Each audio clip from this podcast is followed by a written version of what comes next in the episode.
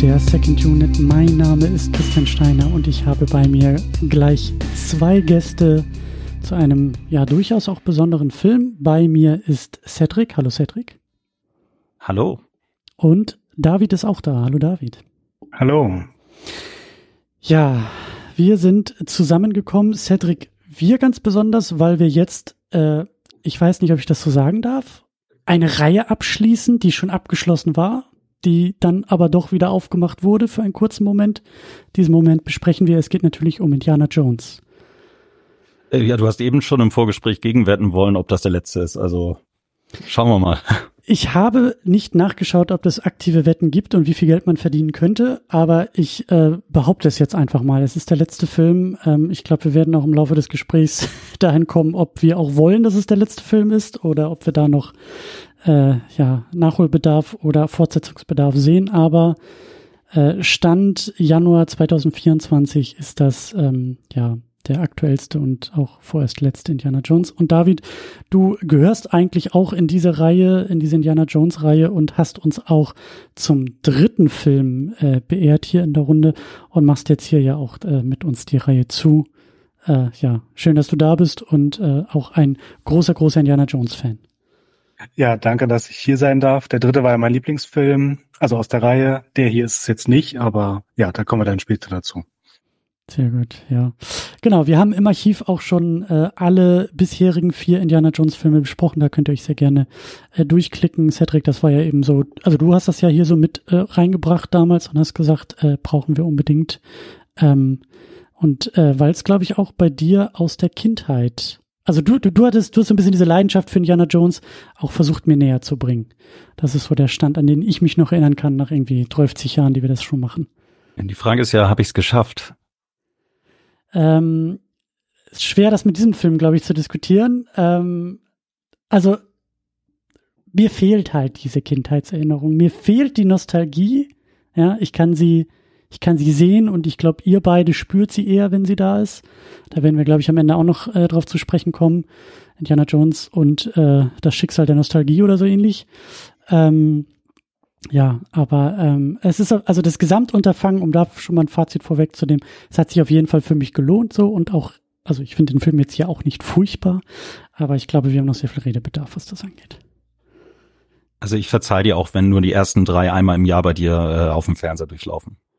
Ähm, ich habe gerade überlegt, ob sie im Regal stehen. Sie müssten im Regal stehen. Ich glaube sogar die, ich glaube sogar die vier bisherigen stehen im Regal. Also sehr vorbildlich. Ja. Also ich habe, äh, ich kann dir sonst welche geben. Ich habe, glaube ich, jede erdenkliche, ich glaube nur VHS und Laserdisc fehlen mir. Ansonsten habe ich, glaube ich, jedes physische Medium, was es irgendwie gibt zu diesem Film. Ich kann mich so schwer trennen. Sehr gut. Äh, genau, bevor wir aber so richtig einsteigen in diese ganze äh, Auseinandersetzung hier mit äh, Indiana Jones, Harrison Ford, vielleicht auch ein kleines bisschen irgendwo George Lucas, sagen wir noch einmal ganz kurz ähm, vielen, vielen Dank und zwar in Richtung Steady. Ihr könnt diesen Podcast nämlich unterstützen. Das machen auch sehr viele Leute sehr fleißig und ein paar von denen greife ich dann eben heraus. Das sind Sebastian und Anne. Vielen Dank, dass ihr den Podcast so unterstützt. Wenn ihr das auch tun wollt, schaut bei uns einfach auf der Website nach secondunit-podcast.de. Da findet ihr entsprechende Links, findet ihr auch bei euch in den Show Notes, wo auch immer ihr gerade diesen Podcast hört. Da könnt ihr euch mal durchklicken. Da könnt ihr gerne auch ein bisschen finanzielle ideelle, äh, wie auch immer, Unterstützung dalassen. Vielen, vielen Dank an alle, die das schon tun. Äh, genau, und dann, um uns so in den Film langsam einzugrooven, machen wir das ja hier mit äh, dem Stichwort äh, Vorverständnis. Und da bin ich sehr gespannt, wie das so bei euch gesetzt ist. Wie habt ihr diesen Film jetzt wieder geschaut? Wie habt ihr ihn das erste Mal geschaut? Mit welchen Erwartungen seid ihr rein? Äh, da können wir ja vielleicht mal ein kleines bisschen anfangen. Ich fange einfach mal bei David an. Ich glaube, David, äh, Davids Geschichte ist ganz spannend, was das angeht. Also ich habe versucht, nicht Spoiler aktiv zu suchen, aber ich war halt trotzdem irgendwie auf damals Twitter, heute X unterwegs und so und habe halt ein paar Sachen natürlich mitbekommen. Ähm, dann kam der Teaser raus, den habe ich geliebt. Dann kam der Trailer raus, den fand ich noch sehr gut. Und dann kamen halt alle TV-Spots und so raus, die ich auch alle geguckt habe, teilweise in Endlosschleife. Ähm, also ich war schon gehypt und als es dann rauskam, war ich gerade in Sydney in Australien. Ein paar Tage vorher hatte ich Simon Windsor interviewt, den Regisseur von The Phantom, Free Willy und einigen der besten Young Indiana Jones Folgen. Also ich war auch voll im Indie-Fever sozusagen. Ähm, und ja, habe ihn dann allein in Sydney im Kino geguckt und dann nochmal hier in, in Deutschland, in Bremen auch nochmal im Kino, jeweils auf Englisch. Also für mich heißt er einfach Teil of Destiny, als du den Titel auf Deutsch hier aufgeschrieben hast, habe ich erstmal gestockt, aber ja, es ist der deutsche Name, stimmt schon. Ähm, ja, und so, so bin ich halt rangegangen. Also Spoiler nicht aktiv gesucht. Ich habe zwar trotzdem was mitbekommen, dass am Ende irgendwie so römische Soldaten da rumlaufen. Also das hat man ja schon vorher mitbekommen, dass da so Bilder gab ich habe immer gehofft, keine Ahnung, hoffentlich ist irgendwie nur ein Filmset, was Indie zufällig besucht und ähm, Mangold versucht uns alle zu verarschen, aber nein, da kommen wir noch im Film drauf dann. Äh, genau, bevor, Cedric, bevor du weitermachst, natürlich Spoilerwarnung pro forma. Wir gehen sehr, sehr tief in diesen Film rein. Falls ihr irgendwie hierauf gestolpert seid ähm, und diesen Film irgendwie noch nicht gesehen habt, dann äh, seid ihr an dieser Stelle noch gewarnt, bevor ich äh, hier irgendwelche Klagen ins Haus bekomme. Also, Spoiler galore. Äh, Cedric. Wie war das bei dir? Wie hast du den Film das erste Mal gesehen? Mit welchen Erwartungen vor allen Dingen? Ja, ich muss sagen, ich habe mich ähnlich wie David, wir beide haben ja unseren kleinen Privatchat dazu gehabt und uns äh, auch ein bisschen heiß gemacht zu dem Film, uns dann auch immer wieder auf dem Laufenden gehalten, so zumindest was so die spoilerfreien Sachen angeht. Die Entwicklungsgeschichte dahinter, der Film wurde ja, ich weiß nicht, 2017 glaube ich schon das erste Mal angekündigt und immer wieder verschoben. Dann ist Spielberg abgesprungen, dann ist Lukas ist schon vorher abgesprungen. Also am Ende hatte der ja doch eine recht komplizierte, einen recht komplizierten Gang durch die Produktionshölle. Und äh, als er dann endlich mal kam, war man natürlich heiß. Ich äh, dachte auch erst so, ich weiß noch, dass damals vom vierten wurde das erste Bild von Indiana Jones, glaube ich, von äh, Frank Marshall hatte, glaube ich, das Bild geteilt. Das war, das hat total was in mir ausgelöst. Und hier war das jetzt bei der Produktion schon so, es war irgendwie befremdlich, weil das erste Bild, was man sehen konnte, war von, von Harrison Ford mit Maske. Also man wusste, es muss offensichtlich ein ganz frisches Bild sein, weil es während der Pandemie gedreht wurde. Ähm, ich muss aber sagen, ich war nicht so sehr gekickt wie äh, jetzt damals beim vierten. Ich weiß nicht, vielleicht war damals einfach die Lücke zwischen Kindheitserinnerungen und Erwachsensein zu groß und jetzt als Erwachsener den vierten gesehen zu haben und dann als Erwachsener sich auf den fünften zu freuen.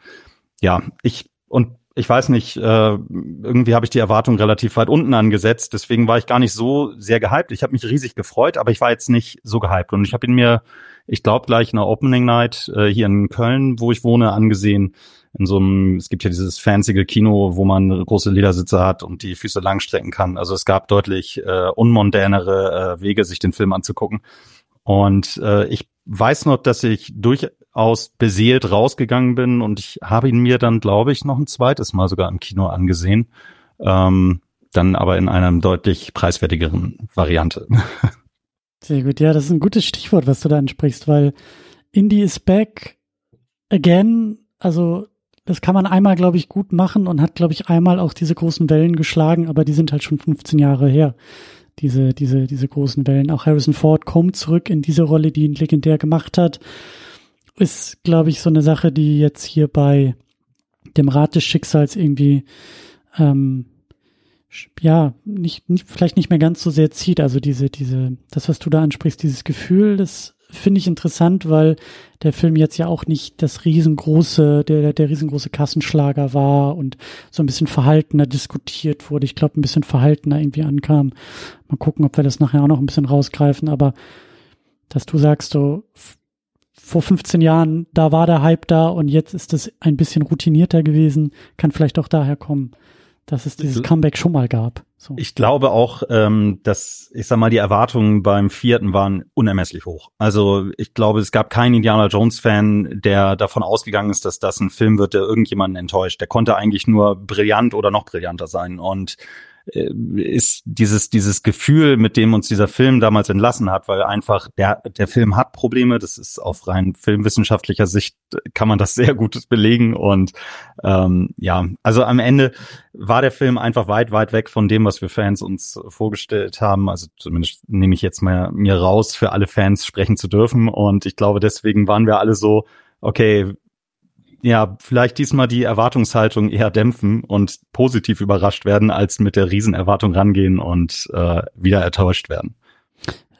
Ja. Ähm, ich möchte noch eine Sache dazu sagen. Ich hatte Ford vs. Ferrari hier im Kino gesehen und ich finde, das ist ja der beste Mangold-Film überhaupt. Also Logan fand ich auch gut. So, The Wolverine war, glaube ich, auch schon von ihm, der davor. Ähm, das weiß ich gar nicht. Doch, der war auch von ihm, ja. Ähm, den fand ich damals okay, aber kann mich jetzt auch nicht mehr aktiv dran erinnern. Logan fand ich gut, bis sehr gut teilweise. Und dann kam halt Ford vs. Ferrari und es war halt so hands-on und es war so genial und auch die Farben und die Sonnenuntergänge und ähm, ja, also to toller Film. Ähm, und da dachte ich mir so, naja, wie, wie will er das eigentlich toppen? Oder kann er mit Indie 5 jetzt da rankommen?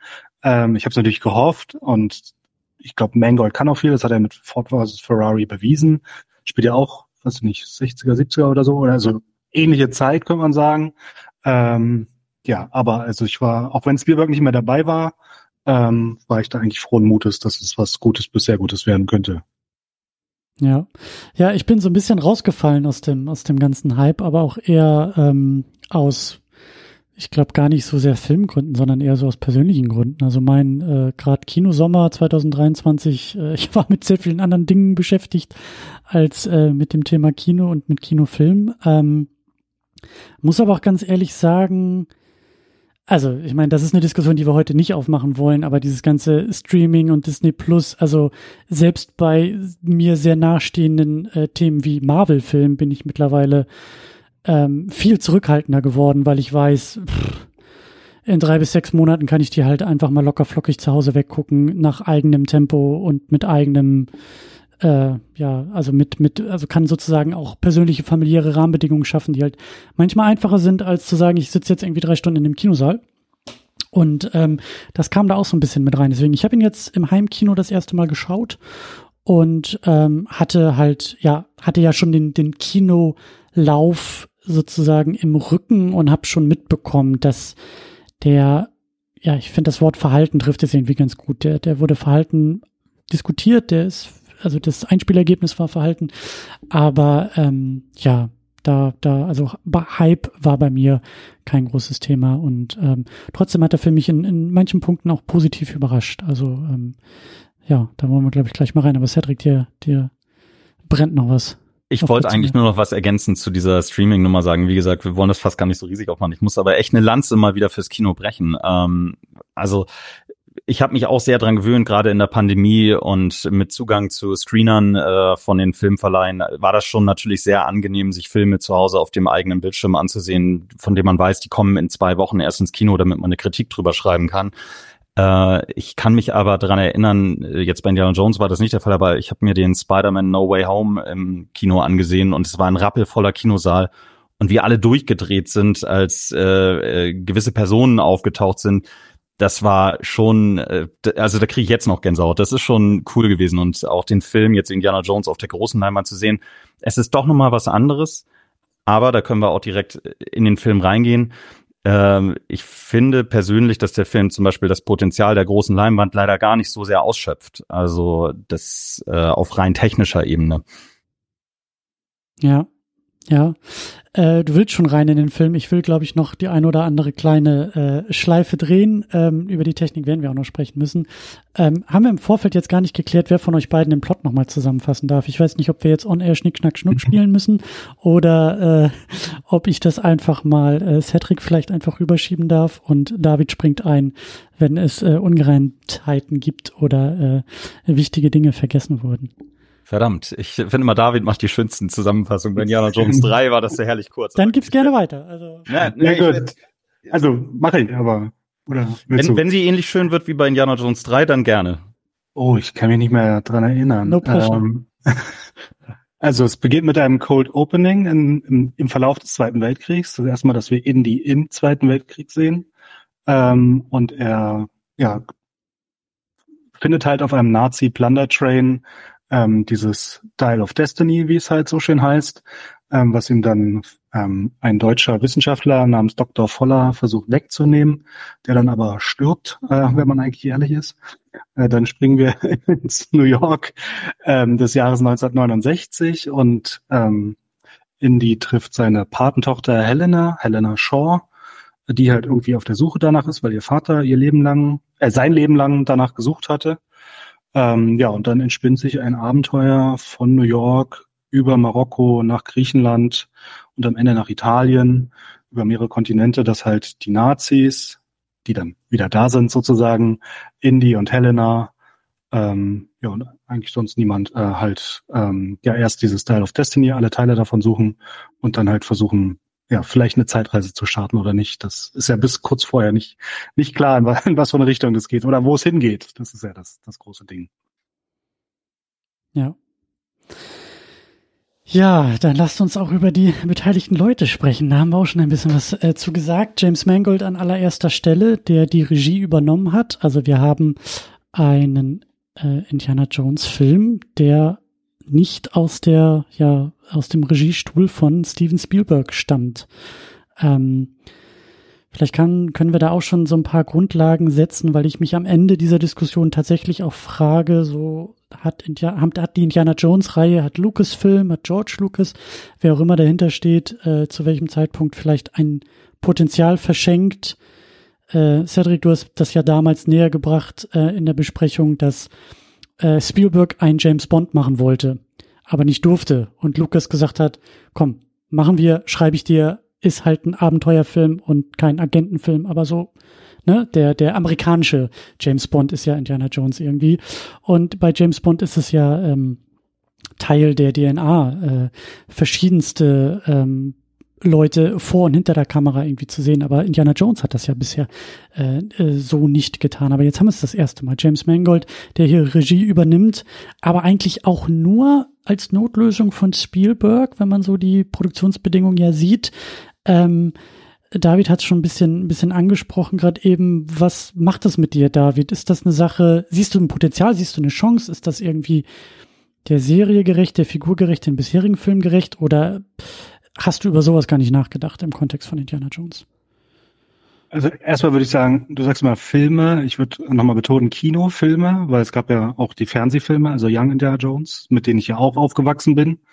Und da war ja Spielberg offiziell gar nicht. Simon Witzer hat mir dann erzählt, inoffiziell schon ein bisschen ähm, beteiligt und eigentlich war das so ein George Lucas Pet Project und da waren ja auch ganz viele andere Regisseure und deswegen fand ich das jetzt nicht schlimm, dass Spielberg da nicht kommt, weil ich finde, dass man auch in die Geschichten ohne Spielberg erzählen kann. Spielberg hat natürlich mit Indiana Jones 1 und 3 zwei Bretter vorgelegt.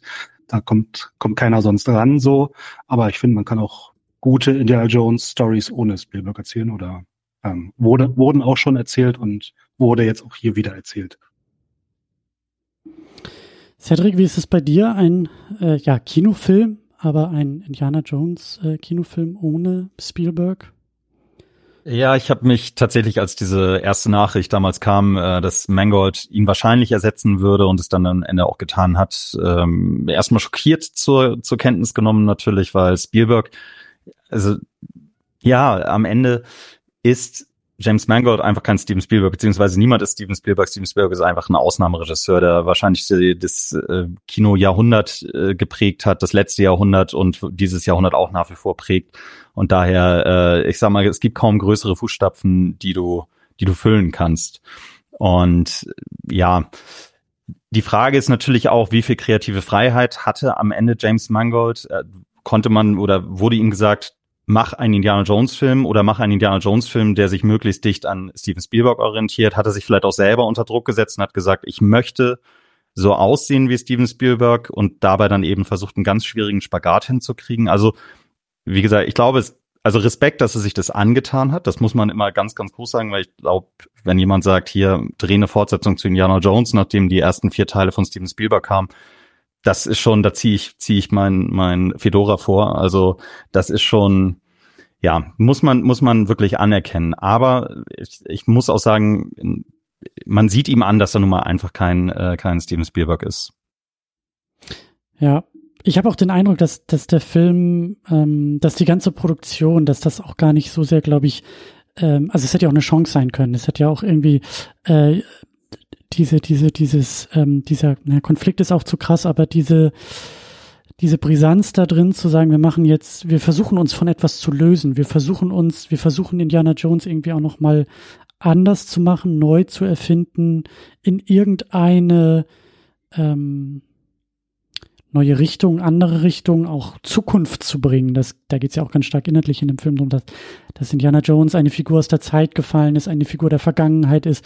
Und ich habe das Gefühl, dass eben auch die Produktion James Mangold sehr, sehr zufrieden damit waren, in diesem, in dieser Prämisse zu bleiben und eben in Richtung Spielberg zu gehen, in den, in Richtung der bisherigen Filme zu gucken, etwas abzurunden, anzuknüpfen, vielleicht auch zu imitieren oder nachzumachen oder nicht zu sehr zu brechen. Also etwas, ähm, ja, ähm, ich weiß nicht, was das richtige Wort an dieser Stelle ist, aber eben äh, kon den Konventionen, die aufgestellt wurden, treu zu bleiben und zu folgen und vielleicht mit etwas moderneren Mitteln, aber mit äh, ähnlichen ähnlichen Ideen äh, wie damals Indiana Jones irgendwie zu machen. So und ich glaube, ähm, also ich glaube eben nicht, dass es darum ging, hier irgendetwas Neues noch hineinzubringen, was Indiana Jones zeitlos macht und für die nächsten Jahrzehnte als Figur oder als Film oder als Reihe noch ähm, quasi äh, to the next Millennium irgendwie bringt, so ungefähr.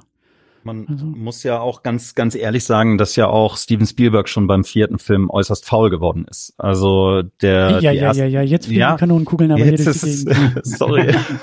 Nein, es ist ja wirklich so, dass die ersten ja. drei Filme sind ja einfach hart staubig produzierte Filme, on Location und, und, und, und, und praktische Effekte noch und nöcher äh, um die Welt. Äh, wir erinnern uns daran, dass ja beim ersten Teil die halbe Crew äh, krank ausgefallen ist mit irgendeinem äh, Norovirus ähm, in Tunesien und was die nicht alles hatten. Also ich sag mal, die sind ja wirklich für diese Filme durch die Hölle gegangen. So beim vierten hat ja Spielberg schon gesagt, ach komm, ich will gerne bei meiner Familie bleiben, also bitte, bitte schon mal nicht außerhalb der USA und dann auch wahrscheinlich ganz viel, ach, lösen wir in der Post. Ähm, also das, was früher einfach weniger gemacht wurde. Und diese gewisse Laziness, finde ich, die man dem vierten deutlich ansieht, ähm, ja, James Mangold musste dann ja im Grunde genommen ja auch sich an einem Spielberg orientieren, der selber schon nicht mehr wusste, wie er seine eigenen Erfolgsfilme weiterschreibt. Und das ist dann natürlich auch schwierig, wie, wie du dann so eine, eine Filmreihe in eine neue Richtung schieben willst, wenn du erstmal natürlich die Fans nicht enttäuschen möchtest und dich dadurch natürlich auch an etwas orientierst, was auch vielleicht auch seine Zeit hatte schon zu dem Zeitpunkt. Hm. Dieser Eindruck, dass hier etwas vollendet oder abgerundet, abgeschlossen werden soll, was schon da war, finde ich, sieht man auch noch ähm, auf weiteren Ebenen, auch bei der Crew. Also das Drehbuch von äh, Jess Butterworth, John Henry Butterworth, äh, so wie ich das verstanden habe, auch ähm, ja Weggefährten von James Mangold, David Köpp, der ja auch äh, ja also äh, großer, auch in den 90ern einfach großer Drehbuchautor ist, so ähm, James Mangold selber irgendwie auch noch mit am Drehbuch mitgeschrieben. Wir haben die Musik von John Williams. John Williams ist natürlich großartig, aber auch da ist John Williams derjenige, der zum äh, fünften Mal irgendwie Indiana Jones Musik macht. Also, ähm, also all das, also konservativ ist, glaube ich, das Wort. Konser konservativ auch im Sinne von konservieren, bewahren, was da war, ähm, ist auch legitim, aber es ist, glaube ich, schon so die Ansage und eben auch das Vorhaben hinter diesem Film, ähm, diese, diese, diese Kon Konservierungsfunktion von Indiana Jones, auch von diesen Filmen, von diesen Abenteuerfilmen der 80er irgendwie ähm, äh, darzulegen. Und ähm, ich finde, so in, in dieser Crew sieht man das eigentlich auch äh, ganz gut, so, dass das soweit das Vorhaben war. Ähm, genau, dann können wir vielleicht noch ein bisschen kurz den Cast durchgehen. Natürlich Harrison Ford als Indiana Jones und äh, Indiana Jones als Indiana Jones oder ähm, wie soll man es formulieren, ähm, sehr, sehr, sehr, sehr, sehr viele Leute, die ich am Ende des Abspanns nicht mehr alle namentlich erwähnen kann, die auch Indiana Jones gespielt haben, ähm, nämlich der Versuch, einen sehr, sehr jungen Indiana Jones aus dem Computer in irgendeiner Form zu rekreieren. Ähm, da werden wir, glaube ich, gleich auch noch mal ins Detail gehen müssen. Ähm, ja, wie, wie, ihr seid vor allen Dingen hier die Fans an dieser Stelle. Wie war das jetzt nochmal, nochmal, nochmal Harrison Ford in dieser Rolle zu sehen und vermutlich auch das letzte Mal in dieser Form, in dieser Rolle äh, zu sehen? Ähm, Indiana Jones in seinen, ich glaube, mittlerweile 80ern auch. Ähm, ja, ähm, David, ähm, was war so dein Eindruck dazu? Na, das Lustige ist ja erstmal bei den Young Indiana Jones Chronicles gab es ja immer so Bookends, also damals, als es im Fernsehen ausgestrahlt wurde, wo so ein alter Indiana Jones ähm, von seinen Geschichten erzählt und er hatte schon irgendwie so eine Augenklappe und konnte kaum noch laufen und hat immer so rumgebrabbelt. Und dieser Schauspieler von diesem alten Indiana Jones, der war damals ähm, jünger als Harrison Ford jetzt ist. Also das ist einfach mal so ein Metafakt, der einfach nur lustig ist. Aber Harrison Ford hat ja gerade so einen zweiten Frühling, also ich fand ihn in Blade Runner toll, dann Shrinking, jetzt diese Apple TV Plus Serie, wo er auch einfach herrlich ist und auch zeigt, was er für Comedy kann. Und also ich fand's super und es war toll, ihn nochmal zu sehen und vor allem, dass nicht Indiana Jones 4 sozusagen das Ende von ihm und dieser Reihe ist, sondern dass er dann nochmal zurückkehrt, ein, zum sechsten Mal, zum allerletzten Mal, weil einmal war er auch bei Young Indiana Jones zu Besuch. Ähm, aber ja, nee, also zum finalen Mal und das, das fand ich toll, das hat mich sehr gefreut. Ja, Cedric? Ja, also ich glaube, ich, also ich müsste lügen, wenn ich sagen würde, mich hat's nicht gepackt, äh, Harrison Ford wiederzusehen, zumal wir ja den, ein, den Anfang des Films ja auch diesen de-aged äh, Indiana Jones sehen, äh, was, äh, wenn wir später auch nochmal angehen, ähm, ja, so, so okay funktioniert. Vielleicht manchmal funktioniert es tatsächlich ganz gut und das waren schon komische Momente, ihn eben in dieser Zeitperiode nochmal zu sehen. Später dann als gealterten Indiana Jones, klar, diese, diese ganzen Stunts, das war, ja, ich, das, irgendwann führt es natürlich zu einer gewissen Uncanniness, ne, so dass du äh, ein bisschen rausgeworfen wirst, wenn er von A nach B springt, mhm. weil du einfach weißt, wie alt er ist. Dafür beschäftige ich mich auch zu sehr dafür. Ich weiß nicht, wie, wie das neutraleren Film sich dann an, ja, wie denen das, wie denen das geht, weil die gucken sich den Film an und die wissen gar nicht, wie alt er ist. Ich sehe da einen 80-jährigen Mann, ähm, von dem ich weiß, dass er wahrscheinlich nur ab und zu sein Gesicht in die Kamera hält und den Rest machen dann eben Stunt-Doubles. Äh, kleiner Fun-Fact, das fand ich sehr lustig. Eines dieser Stunt-Doubles sah fürchterlich gruselig aus. Ich hatte das in, den, in dem äh, Making-of gesehen. Der hatte dann so eine, so eine Maske von ihm auf mit der er es tatsächlich geschafft hat, das FaceTime, äh, nee, hier diese Face-ID von äh, Harrison Ford zu entsperren. Großartig. Ja, aber ansonsten, es war natürlich schön, die nochmal zu sehen. Und wenn es nach mir ging, könnten die jedes Jahr in Indiana Jones raus, rausbringen. Ich, äh, das ist, ich, ich würde sie mir trotzdem alle ansehen. Und äh, wenn sie irgendwann Harrison Ford reinrollen, würde ich es mir auch wieder ansehen. Also ich liebe es, denen einfach zuzugucken. Äh, muss aber sagen, dass diese, diese Action nehme ich ihm mal heutzutage einfach nicht mehr ab. Hm. Und ähm, ja, es ist äh, Harrison Ford kommt einfach mittlerweile übers Charisma und nicht mehr über diese physische Präsenz, also diese, diese physische Action-Präsenz. Also Shrinking und so ist ja keine, keine Action-Serie. Das ist ja eine, wo er einfach geil spielt. Und auch bei Blade Runner hatte er jetzt ja keine großen Action-Szenen. Ähm, und das, der, hat, der hat halt einfach eine Wucht, wenn er den, den Bildschirm betritt. Aber es fehlt, wie gesagt, an dieser Glaubwürdigkeit dieser Action-Präsenz, finde ich mittlerweile. Hm. Ja, das, das ist auch so mein Eindruck. Ähm, Harrison Ford darf seine legendären Rollen irgendwie ablegen und beenden, wie du sagst, so diese, diese, dieses, dieses Comeback, so das finde finde ich auch sehr schön und ich, also man sieht ihm, finde ich, auch in diesem Film an, dass er das Ganze mit, ähm, mit Spaß und auch irgendwie mit so einer Hingabe macht und auch mit so einer, mit so einer, also das ist jetzt nicht der zynische Cash Grab, der sagt, oh geil, bevor ich in die Rente gehe, hüpfe ich nochmal mit einem fetten äh, äh, Bündel Geld irgendwie so in den Untergang, sondern Episode äh, 9. Äh, ja, äh, ja, aber ähm, das fand ich schon gut, ähm, ähm, aber auch da so, meine Zweifel sind halt eben auch mit diesem Film um ihn herum sozusagen gekommen, mit dieser, mit dieser Rolle, die er in dieser Rolle spielt. Also Indiana Jones ist eher für mich, glaube ich, das Problem als Harrison Ford an der, an der ganzen Sache. Also Harrison Ford macht es super, aber der Indiana Jones, der ja, äh, den wir ja kennen und eben auch lieben aus dieser Zeit, wo er Peitsche schwingt und auf dem Sattel, äh, auf den Pferden unterwegs war und irgendwie den kompletten äh, äh Globus irgendwie bereitet, so das funktioniert halt eben jetzt immer weniger und ich habe das Gefühl, dass das manchmal hier in dem Film ich will nicht sagen vergessen wurde, aber also da hätte man anders mit umgehen können. Mir hat das eigentlich ganz gut gefallen, auch dieses äh, nach diesem nach diesem Flashback, nach diesem computeranimierten Flashback, wo wir den äh, gegenwärtigen Indiana Jones da hatten, den Grumpy Old Man, der erstmal in der Nachbarschaft äh, klopft und sagt so äh, Kinder hört mal hier auf mit dieser lauten Hippie Musik, so das äh, das hat mir gut also da hätte man wenn das der Film auch noch mehr gewesen wäre, so das ist, war für mich das größere Potenzial, als zu sehen, wie, wie Indiana Jones dann irgendwie, ähm, ja, als Action-Vehikel ähm, auch den Film treibt und trägt und äh, voranbringt. So, das, ähm, ja. Man hätte ja auch, genau. also man hätte ja zum Beispiel auch die ganze Nummer aufdrehen können. Wir, wir haben nun mal schon eine ein äh, Henry Jones in höherem Alter gesehen. Es war damals der Senior und man hätte vielleicht auch hier diese Rollenspielung einfach nochmal umdrehen können. Also dass er das einfach so weiterführt. Gar nicht dieser physische, sondern einfach der mit dem Charisma aus dem Background und die physischen Sachen lassen wir anderen. Ähm, ja, und zu, äh, weil du eben Episode 9 noch reingeworfen hast.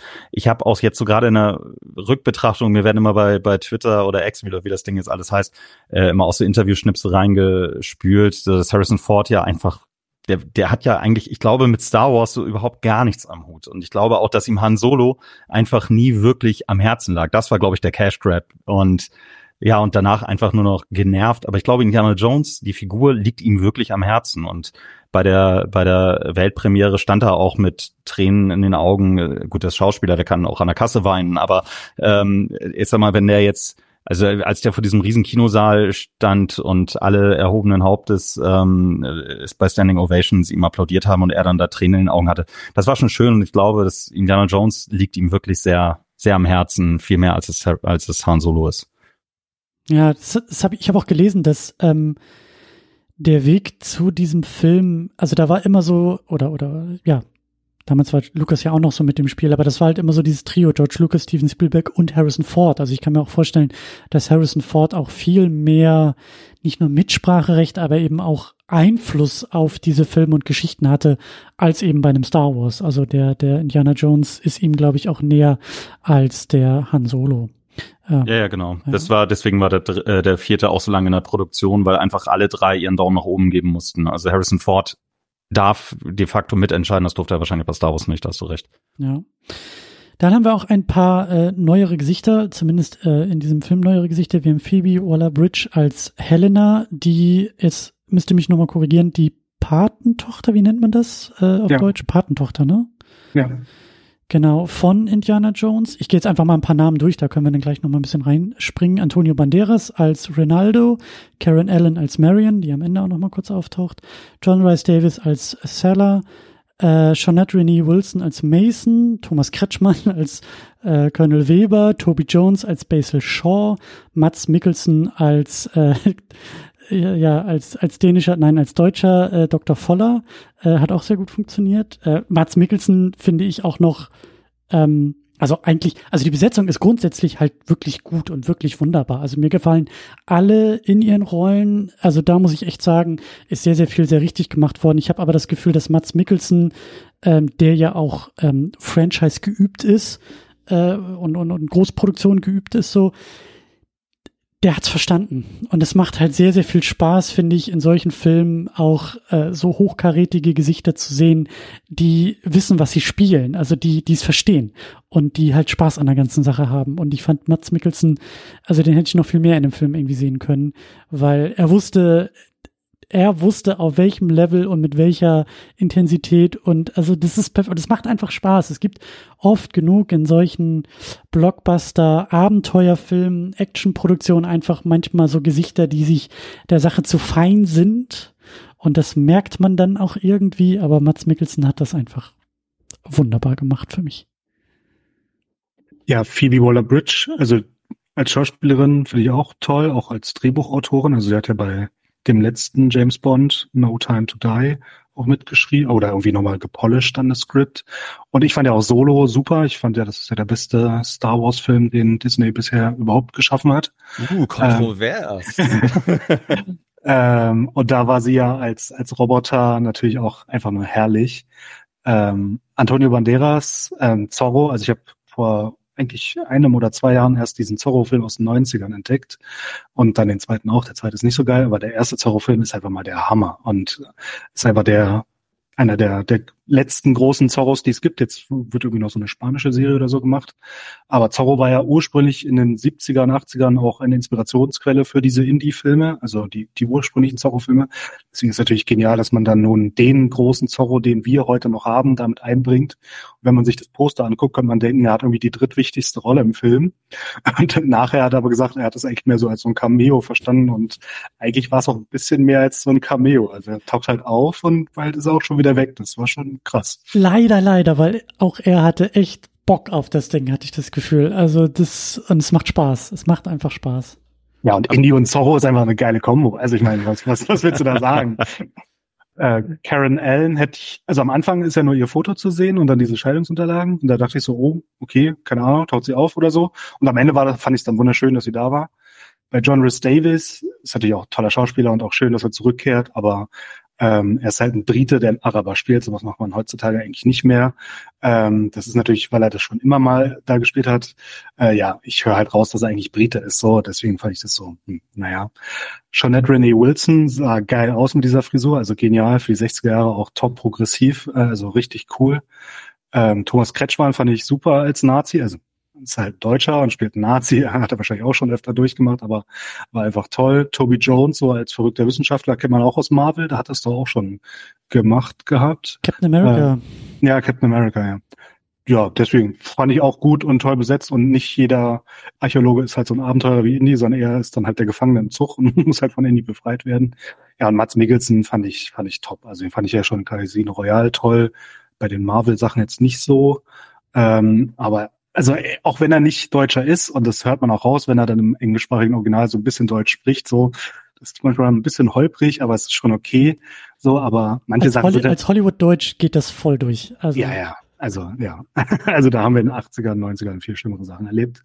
Ähm, aber auch so manche urdeutsche Sachen, die er macht, wie er dann diesen Bediensteten in dem Hotel in New York so fragt, ja, wo kommen sie her? Und dann so, ja, wo kommen sie ursprünglich her? So, das ist so eine urdeutsch asozial rassistische Frage, die man ja eigentlich nicht stellen sollte, aber er ist halt Nazi und insofern passt es dann. Mhm. Ähm, und da fand ich auch, da war er so als Schurke einfach am besten, weil sonst war er einfach nur so der, ähm, ja, Bart zwirlende Schurke, der dann immer ihm in die hinterher rennt oder manchmal schon vorher da ist so.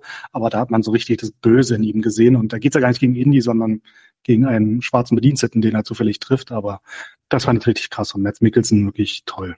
Stimmt, jetzt wo du es auch noch sagst, Casino Royale, er hat ja jetzt quasi den doppelten Bond-Willen gespielt, also den Bond-Willen und den Indiana Jones-Willen. Das ist dann ja auch hervorragend, ja.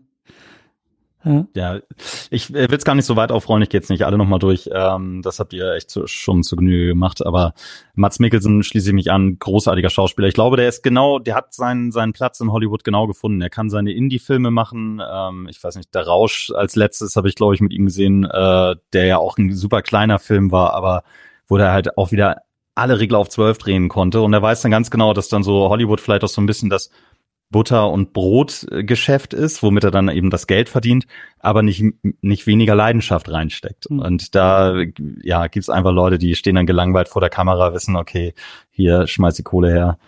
Ähm, ähm, dazu noch eine kleine Anmerkung. Mickelson und Hollywood, er war ja in Rogue One, der zweitbeste Disney Star Wars Film, den es überhaupt gab. Und weil er halt immer den Schurken spielt, hat man gedacht, na, er ist halt böse so. Und dann dieser Twist und dieses emotionale Ding in der Mitte und so, nein, er wollte nur seiner Tochter helfen und so. Und das war dann einmal so krass, ja, okay, er kann auch gute Leute, also kann er natürlich auch so und in seinen dänischen Filmen macht er das bestimmt auch öfter so. Also halt dann auch so ein Meta-Hollywood-Twist, dass man jemanden nimmt, der sonst immer die Schurken spielt und dann bei Rogue One auf einmal ein guter oder verhältnismäßig guter ist. So. Aber hier ist, kann er wieder richtig schön böse sein und da habe ich mich gefreut.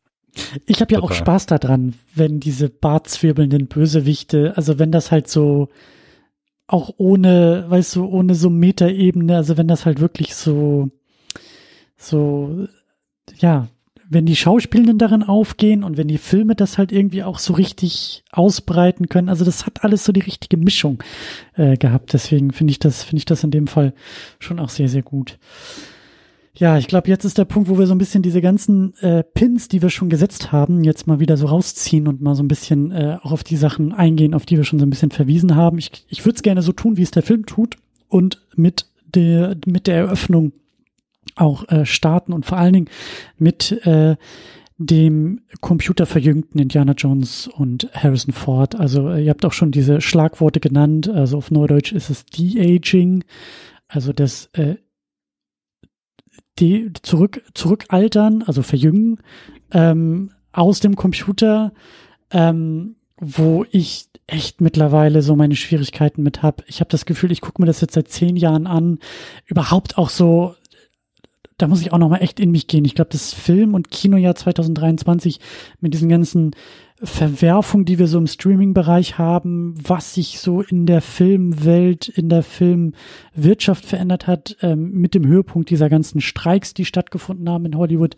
All das sind auch Faktoren und dann halt eben diese, dieses, dieses De-Aging oder generell Special Effects, Computereffekte, aber eben besonders dieser, dieser, diese Idee, Leute nicht mehr neu zu casten, sondern eben auch, besonders bei Disney, in vielen anderen Produktionen auch, mit Hilfe von Computern und Stand-in-Schauspielenden und ganz viel vermeintlicher Filmmagie dafür zu sorgen, dass die jünger aussehen, wo ich jetzt einfach an einem Punkt angekommen bin und sage, ich brauche das halt einfach nicht mehr. Also ich, also das, danke reicht, kann weg, so bitte weg damit. Also es gibt einfach nichts in meinen Augen, es gibt keine Berechtigung mehr dafür, es gibt keine, kein, also es gibt einfach nichts, warum wir das brauchen würden. A, es sieht halt einfach immer noch scheiße aus. Und ich weiß nicht, wie es euch ging in diesem Fall. Ja, das Beste, was man erreichen kann, ist so ein mit Augen, wenn ich so die Augen zusammenkneife und mir denk, hm, also so an Valley haben wir immer noch nicht so 100% überschritten. Ich sitze da halt immer noch so im Sessel und denk mir, ja, ich sehe es in den Augenfalten. Hm, ich weiß nicht, ob die Beleuchtung jetzt gerade so 100% aufgeht. Ja, okay, da war der Mundwinkel echt ein bisschen scary. Also es ist halt einfach nicht perfekt. Es muss perfekter als perfekt sein, damit es funktioniert. Das haben wir zehn Jahre später immer noch nicht. Also auf der Ebene weg. So, brauchen wir nicht mehr. Ja, solange es nicht besser als perfekt ist, kann es auch gar nicht erst funktionieren. Und dann so grundsätzlich bin ich echt müde. Und da können wir nachher vielleicht auch noch mal ein bisschen drüber sprechen, besonders bei Disney diese, diese Idee, dass wir auch im, im, im Kinosessel und zu Hause nicht mehr in der Lage sind, verschiedene Leute in der gleichen Rolle irgendwie zu deuten. Das geht mir mittlerweile echt hart auf die Nerven. Also da hat man auch aus der Geschichte von, wie zum Beispiel Solo, dem, dem Star Wars Film, die völlig falschen Lektionen rausgezogen. Und ich glaube auch, dass wir als Filmschauende und auch die moderne Filmdiskursdebatte da auch so ein Stückchen mitzutragen hat, weil was da für Diskussionen geführt wurden, oh, Alan Ehrenreich ist nicht Harrison Ford und kann er nicht sein und es muss er auch nicht sein. Also ich, ich, ich bin der Meinung, wir können ganz wunderbar Rollen neu besetzen. Wir tun es an manchen Stellen, aber an manchen Stellen wieder nicht und ich verstehe nicht, wann wir es wann wie tun. Ich bin es aber leid und satt, mir Computereffekte anschauen zu müssen, die halt einfach nicht an einem Punkt ankommen, an dem sie ankommen sollten, um der Sache gerecht zu werden. Ich brauche das alles überhaupt nicht mehr und ich bin müde und ich bin der Sache satt. Und jetzt gebe ich gerne den Ball weiter, das musste einmal raus aus mir. Ähm, Cedric, wie siehst du das? Schöner Rant. Ähm, ja, also ich, ich bin da ganz bei dir. Gerade, also es ist doch sehr, sehr offensichtlich, dass das bei Disney so eine, ich sag mal, Krankheit ist, weil, ach, ich weiß nicht, da wird ja, glaube ich, schon jeder einmal digital verjüngt und jedes Mal wird immer gesagt, wie toll das diesmal aussieht und jedes Mal sieht es halt wirklich scheiße aus. So und äh, es ist ein, es scheint irgendwie ein Beweis dafür zu sein, dass keiner der Disney-Verantwortlichen sich jemals die Filme wieder ansieht, äh, weil es ja immer wieder gemacht wird. Und das ist mega, mega, mega erschreckend. Aber also ich muss sagen, es hat in manchen Perspektiven, finde ich, hat's funktioniert. Ähm, aber, ganz oft leider nicht. Also es war dann, äh, die, keine Ahnung, 20 Prozent des, der Szene, der Sequenz, wo es dann nicht funktioniert hat, was aber dann rückwirkend wieder mich rausgeworfen und alles andere kaputt gemacht hat. Ich finde die technische Sache dahinter, also ich weiß nicht, bin da ja auch ein kleiner Nerd, was sowas angeht und die technische Sache finde ich beeindruckend hoch 10. Andererseits finde ich es auch sehr beruhigend, dass sowas offensichtlich noch nicht funktioniert, weil sonst haben wir demnächst jetzt, ich, irgendwann wurde, glaube ich, neulich angekündigt, äh, dass sie ähm, helfen mir mal gerade mit, ich glaube, Marlon Brando soll irgendwie für einen Film wieder zurückkehren und ähm, oder nee, James Dean war sorry, James Dean, nicht Marlon Brando. Ähm, aber da denkst du auch, ja, wie krass wird das? Auf welche Zukunft steuern wir dahin, dass ein Schauspieler irgendwann sein sein Gesicht einmal hergibt, digitalisieren lässt und ab dann lässt du das nur noch auf das auf den Körper eines Stand-ins irgendwie raufpacken. Ähm, ich finde es beruhigend, dass es noch nicht funktioniert, trotz der Beteuerung, dass es funktioniert. Äh, ich fürchte aber, dass es gibt dem Ganzen noch zehn Jahre oder 20 Jahre. Es wird irgendwann kommen. Also ich glaube nicht, dass das vermeidbar ist. Aber, weil ich es gerade so schön gesagt habe, ich hätte es irre geil gefunden, fiel mir gerade ein, wo du Han Solo sagtest, äh, ähm, David. Wie geil wäre es gewesen, wenn man Aaron, Aaron Reich in die, ja. in die Zugsequenz gepackt hätte. Ja. ja. Das wäre ein sehr smarter Move gewesen. Ja, und es sind ja auch nur 20 Minuten. Also man hätte ja trotzdem noch zwei Stunden Indie-Film gehabt und ich hätte es einfach voll cool gefunden. Und vor allem Anthony Ingruber spielt ja auch in dem Film mit. Das ist dieser Imitator, der so, so durch YouTube-Videos, wie er Han Solo nachmacht, bekannt geworden ist. Mhm. Der hatte auch vor ein paar Jahren in einem Film, ich glaube, den Sohn von Harrison Ford gespielt. Das war irgendwie so, so eine Romanze oder so ein Drama, den habe ich nicht gesehen. Aber die kennen sich sogar und der war, wie gesagt, auch in dem Marokko-Set oder in dem Marokko-Teil zu sehen, so als jemand, der so am, am Rand steht, wo ich dachte so, na, ihr habt doch einen Typen, der A, so fast so aussieht und B, den eins zu eins imitieren kann, nehmt doch einfach den und wenn es nur 20 Minuten sind.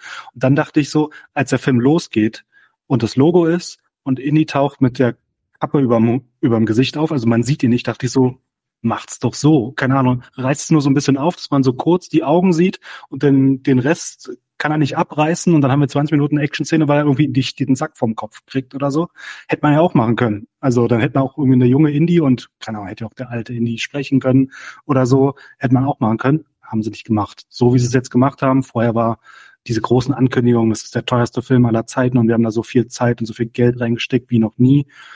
Und dann funktioniert es mal so ein bisschen und oft halt auch nicht. Und ich denke mir so, hätte doch Ingruber oder Ehrenreich oder sonst jemand nehmen können. Es wäre halt alles möglich gewesen. Warum habt ihr das nicht gemacht? Und es macht halt so ein bisschen diesen Teil des Films dann kaputt. Ich finde die trotzdem diese Szene noch am geilsten, ähm, weil es halt so ein klassisches Indie-Abenteuer ist und wie gesagt zum ersten Mal im Zweiten Weltkrieg. Also die anderen waren ja 36, 38, waren ja vor dem Zweiten Weltkrieg. Aber diesmal die Nazis als Bösen, also so klassisch Indie, so im ersten und dritten Teil. Also uh, it's, uh, it, it's like poetry, it rhymes, also ersten, dritten und fünften sind da die Nazis die Bösen.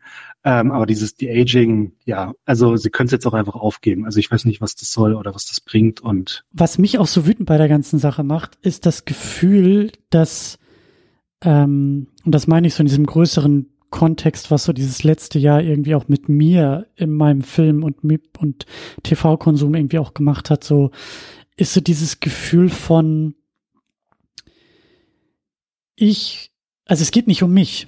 Es geht dabei nicht um uns. Es geht nicht um uns als Filmzuschauende oder es geht nicht um uns oder gerade euch als Indiana Jones Fans. Es geht halt, also es wird so getan, als ob man das für uns tut, aber ich spüre, wenn ich das sehe, dass es um alle anderen geht, aber nicht um uns. Es geht um die Special Effects Bude, die Lucasfilm und Disney hat. Ist eine Tech-Demo, die uns zeigen soll und anderen zeigen soll, hey, wenn ihr in den nächsten zehn Jahren Special Effects haben wollt, ruft mal bei uns zuerst an. Es geht sehr wahrscheinlich um Chefetagen, die in irgendwelchen Excel-Tabellen wieder ihre Haken setzen können und eben, eben nicht einen neu gecasteten Indiana Jones in diesem Film haben, weil sie wissen, das gibt schlechte Presse und weil sie, weil sie diese, diese Reviews nicht lesen wollen, dann wollen sie lieber lesen, der technische Diskurs um das Ganze, aber bloß keine Fackeln und Heugabeln irgendwie vor den Türen Hollywoods haben, die sagen, oh, was habt ihr Sakrileg, ihr habt Indiana Jones neu besetzt, ja. Also, es geht einfach irgendwie nicht um uns, um unseren Filmkonsum. Es geht auch nicht um den Film, habe ich das Gefühl. Es geht nicht darum, irgendetwas Rundes zu erzeugen oder eine Intention zu verfolgen. Es geht um irgendwelche wirtschaftlichen Kalküle und wir müssen das jetzt quasi ausbaden. Also es, man wirft es uns so hin, so nach dem Motto, friss, nimm es hin und es funktioniert aber nicht. Und das macht mich auch so wütend bei der ganzen Sache, wo ich mir denke, mein Gott, wenn ihr uns jetzt irgendwie beweisen könnt, wie toll ihr in Effekt äh, mit, mit euren Special Effects seid, so, dann macht es doch auch. Also dann zeigt uns auch etwas Gutes und etwas Bahnbrechendes, aber nicht diesen Quatsch, den ihr seit zehn Jahren so verkaufen wollt, weil wir haben seit zehn Jahren einfach das Gefühl, dass das nicht funktioniert. Also fertig, lass es. So. Ich glaube, also ich habe da eine steile These zu. Ähm, wenn ich mir das so vorstelle, der Film hat da drei Millionen, äh, 300 Millionen gekostet, drei Millionen wäre schön. Aber im Gegensatz zu früher, ich habe vor ein paar Tagen ähm, in welchem Kontext war denn das nochmal? Ach genau, äh, ging es um äh, Zurück in die Zukunft. Da haben die ja nach fünf Wochen äh, den Film im Grunde genommen in die Tonne getreten und dann nochmal neu gedreht mit dem, mit dem, äh, mit äh, Michael J. Fox. So, und ich glaube, das kannst du dir bei diesem Film mit diesem riesigen Budget gar nicht mehr erlauben. Die haben sich das auf Tech-Demos angesehen und haben dann die Produkt hier die, die, ähm, die Special Effects Firmen, das ist ja auch nicht nur eine, das sind ja 15, 20, 30 Firmen, die daran arbeiten und gesagt, okay, so sieht's aus. Die haben gesagt, okay, das sieht ja gut aus, kriegt ihr das denn hin? Ja, ja, kriegen wir hin. So, und dann drehst du sowas Tag mhm. für Tag für Tag, schaust dir dann die, die täglichen Sachen an, dann sagt dir da jemand noch, ja, das sieht am Ende besser aus. Wir brauchen nur noch ein bisschen Zeit. Ach so, ja gut. Und dann stellst du irgendwann fest, du hast äh, diese ganze Se Sequenz abgedreht, die wahrscheinlich für sich ja schon 60 Millionen gekostet haben wird, äh, wenn man so einen Film aufspliced. Und äh, oder lass es 30 Millionen sein, aber auf jeden Fall war die nicht günstig. Und dann stellst du fest, verdammt, Jetzt gibt's so diesen Punkt, ey, wir können es nicht mehr neu drehen. Jetzt müssen wir da Geld draufschmeißen, dass es irgendwie in der Post vernünftig gemacht wird. Und das ist ja leider irgendwie oft, glaube ich, das Problem in letzter Zeit, dass sich zu sehr auf die Post verlassen wird. Und dann siehst du am Ende, das sieht, sieht Mist aus, aber du kannst nichts mehr machen. Also, und das ist, glaube ich, dann auch so ein bisschen das Problem. Ich kann mir nicht vorstellen, dass so ein, so ein Regisseur, der ja, also du musst ja Perfektionist sein, um, um Filmemacher zu sein. So, also weil du ja auf so viele Kleinigkeiten achten musst. Und mir kann eigentlich niemand erzählen, allen Interviews zum Trotz, dass ein James Mangold da sitzt und sagt, das sieht perfekt aus. Nee, das wissen die auch, klar. Klar, und das meine ich halt. Also diejenigen, die es verantworten, sind, sind halt nicht diejenigen, die sich in den Interviews äußern und die wir jetzt hier irgendwo äh, im Cast und Crew irgendwie sehen, sondern das sind die Chefetagen, die halt eben auf völlig anderen Levels auch völlig andere Interessen verfolgen. Und das meine ich halt, das macht mich halt so ein bisschen, mir ist es doch kackegal, wenn der Film 600 Millionen kostet, weil man 300 schon weggeworfen hat mit Ideen, die nicht taugen, ja, und der Film halt irgendwie nur fünf Dollar Gewinn macht am Ende des Tages. Mir kann das scheißegal sein, ich will einen guten Film sehen. So, das ist es ja eigentlich. Und das, das meine ich halt, das merke ich halt so. Das, das sind diese Interessen. Und da kann man auch so die nächste, vielleicht können wir da auch schon mal, oder vielleicht kommen wir da am Ende hin, aber so diese nächste Ebene auch eingehen, wenn wir so in der Inszenierung bei der Technik sind wir sind halt eben auch nicht mehr in den 80ern und wir sehen jetzt auch den zweiten Indiana Jones, der halt auch nicht mehr handgemacht, handgeschnitzt und äh, mit äh, Schweiß und äh, äh, ja, also der halt, also wir sehen, wir sehen auch, wir sehen auch da wieder keinen echten Film, keinen echt gemachten Film, sondern sehr viel Greenscreen, sehr viele Setpieces, sehr viele Actionsequenzen, wo ich auch da saß und mir dachte, wow, also wenn das jetzt irgendwie eine Mischung aus Modell gewesen wäre und wenn ich irgendwie der Sache glauben könnte, dass da irgendwie ein Zug entgleist und es um Geschwindigkeiten geht und was auf dem Spiel steht, wenn ich das sehen und fühlen kann in den Bildern, dann wären wir auf einem ganz anderen Level. Aber so und wir sind halt leider in dem zeitgenössischen, also bestes Beispiel, Anti-Beispiel sind halt die Mission Impossible Filme. So, ja, auch Tom Cruise ist nicht irgendwie, äh, obwohl er an der Klippe steht und runterspringt, so müssen wir uns wenig Sorgen machen um Tom Cruise, aber es fühlt sich alles sehr gewichtig und sehr gefährlich und sehr echt irgendwie an. Und das hat eben auch dieser Film verpasst. Und das meine ich auch da wieder, da hat die Chefetage halt auch sehr, sehr viel versäumt, äh, uns dieses Gefühl vermitteln zu können. Weil ich glaube, ein James Mangold, wenn er gedurft hätte, äh, David, wie du gesagt hast, äh, Ford versus Ferrari, der kann noch schnitzen. Also wenn man ihm das äh, äh, Holz hingelegt hätte und die entsprechenden Messer zur Hand gegeben hätte, der hätte gewusst, was er daraus machen kann. Aber er durfte halt nicht. Und auch da ist so dieses moderne Filmmaking, wo du, also besonders auch bei Marvel und besonders auch bei Blockbustern ganz oft einfach so, so, so, ähm, wie so, wie so eine Aneinanderreihung von Musikvideos einfach sehen kannst, wer welchen Part übernommen hat, wo noch ein Regisseur irgendwie Einfluss hatte und wo aber eine ganz andere Abteilung gesagt hat, da kümmern wir uns drum, in drei Jahren haben wir die Bilder produziert, die hier noch fehlen. Und so fühlen sich manchmal diese Filme ran. Und ich hatte so ein bisschen das Gefühl, dass das hier bei dem Film auch, ähm, also er hätte einfach profitiert davon, wenn mehr handgemachtes irgendwie da drin gewesen wäre. Und dann sind wir auch schon wieder in der nächsten Ebene. Ein Indiana Jones Film muss nicht 300 Millionen kosten. Also ein Indiana Jones Film auch im Jahr 2023 kann mit einem Bruchteil des Budgets, äh, wenn du die Produktion anpasst und auch in dem Rahmen erzählst, also da hätte viel mehr und was anderes, aber viel mehr drin sein können. So. Ähm, ja, mit Ford vs. Ferrari hast du ja schon das perfekte Gegenbeispiel angebracht. Da gibt es natürlich auch Spezialeffekte und am Ende das Rennen im Regen, so, da ist natürlich auch ganz viel mit Computereffekten gemacht worden, aber sonst in den normalen Szenen ähm, sieht er so toll aus, also wirklich so grandios genial. Und dann guckt man hier bei Dial of Destiny rein Und wenn man die Tuk-Tuks in, in Marokko, diese Tuk-Tuk-Jagd oder Tuk-Tuk- und Auto-Jagd sieht, sobald man draußen ist und die Tuk-Tuks von hinten zu sehen sind, dann sieht alles toll aus und mit den Autos hin und her und da dachte ich so, oh ja, hier ist Mangold in seinem Element, so wie bei Ford vs. Ferrari. Und dann hast du immer zwischendrin die Schnitte auf die Gesichter, so ganz klar, also so wie 90er Jahre Fernsehen, dass sie auf einmal riesig sind und es sieht so aus, als wenn sie einfach vorm Bluescreen sitzen. Also haben sie wahrscheinlich auch gemacht so. Aber das ist halt so ein, so ein krasses Hin und Her gegenüber in einer Szene. Es ist unglaublich. Und auch bei der bei der Nazi-Szene ganz am Anfang. Ähm, es gibt so eine Szene, wo Indy dann auf den Zug raufsteigt und nach vorne läuft und diese Szene fällt so ab, das ist unglaublich. Das sieht aus wie Nintendo 64 damals, was ich Ende der 90er ähm, ähm, gespielt habe. Also es fällt auf einmal so ab und wo ich mir denke, so, es ist halt ein Typ, der auf den Zug steigt und dann den Zug entlang läuft. So, das ist jetzt, das muss man nicht im Computer machen, das hätte man auch so machen können. Und ähm, ja, es, es ist einfach schade, aber ja, ich stimme dir zu, es hätten nicht die 600 Millionen sein ähm, brauchen. Sie hätten Anthony Ingruber und oder Alden Ehrenreich nehmen sollen, hätten dann ganz viel Geld bei der, bei der SFX-Sparte sparen können. Ähm, ja, es ist einfach schade. Ich würde da gerne zwei Sachen zu aufgreifen. Also das mit diesen, wie, wie groß die abgefilmt wurden, das ist nämlich genau das, was mir auch aufgefallen ist. Und da denke ich dann immer so, diejenigen, die, die es dann doch umsetzen mussten, also ob es jetzt die, die Restriktionen, die Mangold vielleicht erfüllen musste, äh, mit einschließt, aber am Ende wirkt es so, als hätten sie nicht verstanden, was Indiana Jones ausmacht. Es ist, sind immer dreckige Filme gewesen, es sind mhm. immer handgemachte Filme gewesen. Ähm, es hat viel, das ist auch wahrscheinlich einmal das, der Spielbergsche Stil gewesen, viel von Totalen gelebt. Und dieser Film wirkt ganz oft, und das werden wahrscheinlich diese technischen Limitierungen gewesen sein, die du eben ähm, durch den Bluescreen, durch diesen ja wirklich exzessiven Einsatz von Bluescreen äh, hast, äh, dass sie ganz oft so dicht rangegangen sind, dass ich teilweise dachte, okay, wahrscheinlich ist der Film fürs Handy gemacht, damit es auf dem kleinen Bildschirm vernünftig sehen kannst. Bloß nicht, bloß nicht zu weit weggehen. Ähm, ja, Fernsehfilm trifft es tatsächlich echt, echt gut, David.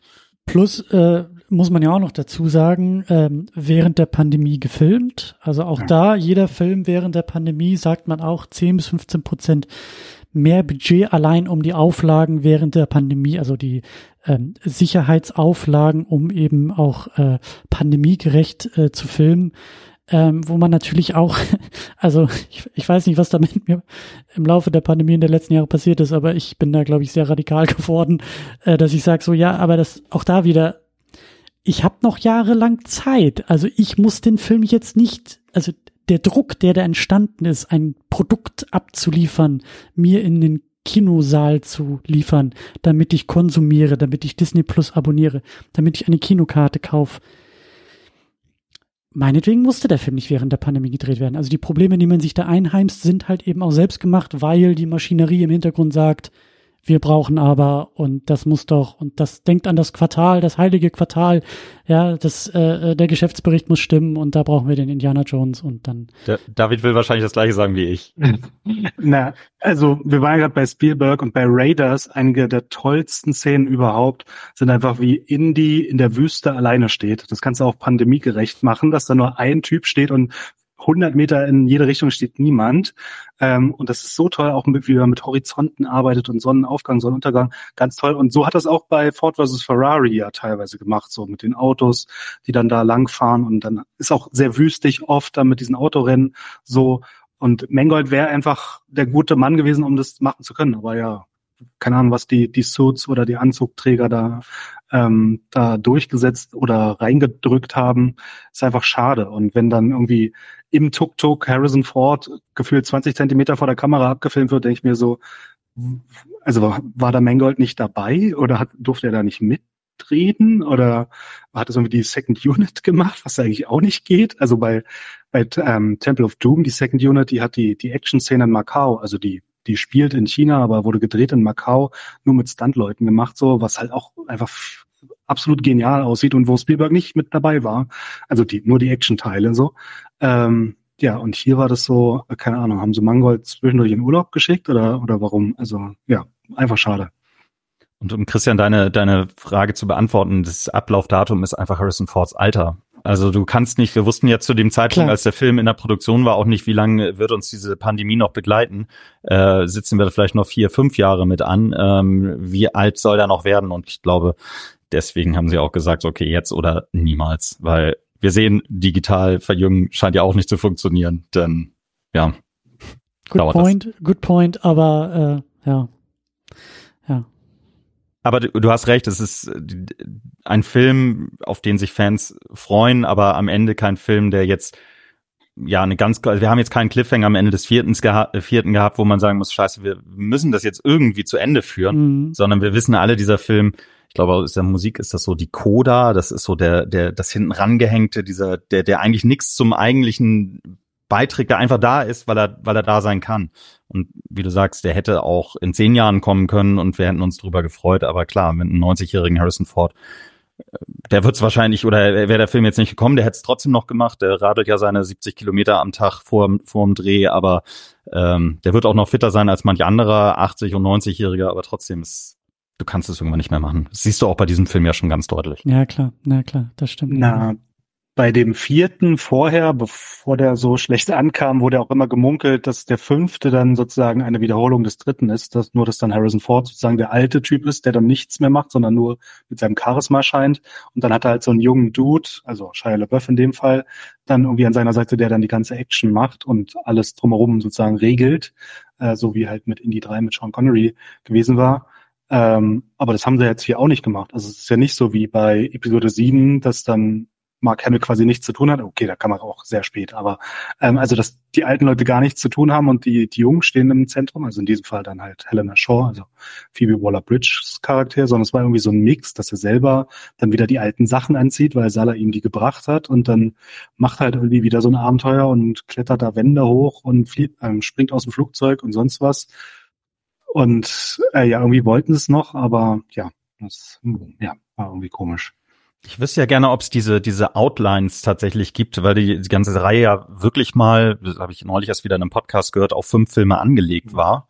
Und ob es denn wirklich diese Outlines gegeben haben könnte, schon in den 80ern für fünf Filme, dann wäre es natürlich super gewesen. Ähm habe ich aber auch gelesen. Ich glaube irgendwie, dass da, ähm, ich habe das im Kontext irgendwie dieser, dieser Verträge auch mit Paramount war es ja, glaube ich, ursprünglich, ne? Das mhm. irgendwie, glaube ich, Paramount ähm, fünf Filme irgendwie auch so äh, angedacht, schon eingekauft irgendwie hatte und das, also wegen dieser Lucasfilm-Übernahme durch Disney ist das irgendwie nochmal so hochgekommen, dass der fünfte Film schon irgendwie in den 80ern irgendwo auf Papier wohl niedergeschrieben war und das deshalb eben jetzt auch so tricky, glaube ich, war mit der ähm, ja, mit, mit der Produktion halt unter Disney, mit Paramount, bla bla bla.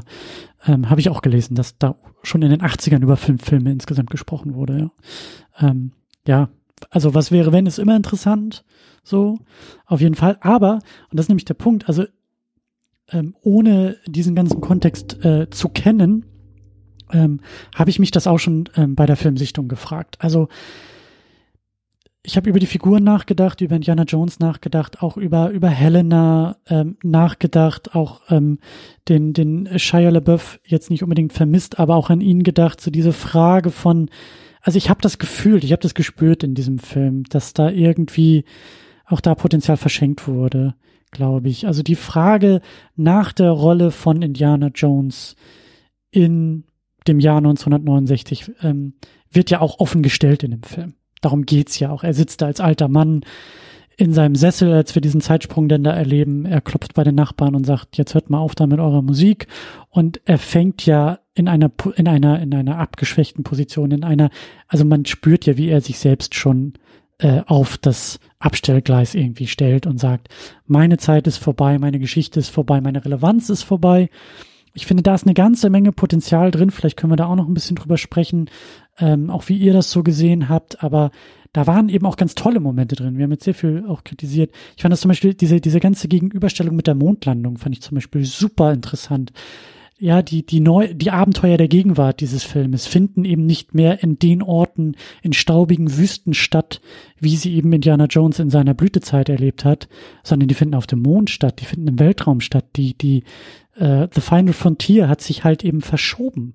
Äh, und allein dadurch ist Indiana Jones vielleicht auch gar nicht mehr so relevant in dieser, in dieser Welt, in der er sich bewegt. Fand ich halt ganz toll, als der Film das so am Anfang da aufmacht und versucht damit irgendwie auch was zu erzählen, auch mit der Figur was zu erzählen. Wie, wie, wie, wie ist es euch gegangen, als ihr diese, auch diesen, diesen, diesen Sprung ins kalte Wasser da erlebt habt? Also De-Aging mal dahingestellt, aber wir hatten diese 20 Minuten Abenteuer wie damals und dann zack kommt der Bruch. Indiana Jones äh, äh, in seinem Couchsessel. Ähm, David, wie, wie war das? Das war ja schon im Teaser und im Trailer zu sehen. Da war es nur noch andere Musik. Da war es Sympathy for the Devil, glaube ich, und nicht wie, wie dann im Film. Ähm, aber es war erstmal ein Schock, aber ich fand es auch interessant. Dann hat man Bilder gesehen von Marion und dann ähm, die Scheidungsurkunde und dann geht er zu dem College, Hunter College.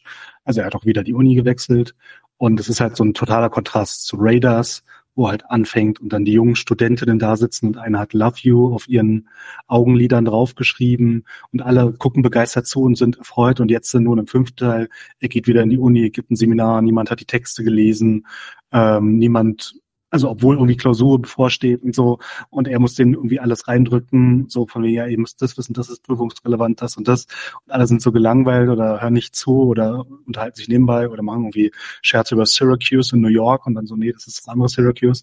Ähm, so, das ist halt so ein, krass, so ein krasser Gegensatz. Und ja, da wird halt diese Frage gestellt, so ist halt dieser Held der 80er, ähm, ist der sozusagen noch, noch relevant, noch möglich sozusagen in der Gegenwart. Da wird das ja auf der, auf der Metaebene sozusagen ähm, gestellt und ähm, er sagt ja auch, glaube ich, this is not an adventure an irgendeiner Stelle mal so. Also er, er will ja auch irgendwie nicht so, also es ist fast wie so eine Heldenreise so. Er, er, er will nicht, sondern wird gerufen und wird dann irgendwie da reingezogen.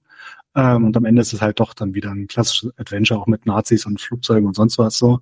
Zeitreise. Ähm, ja, ganz am Ende auch mit einer Zeitreise.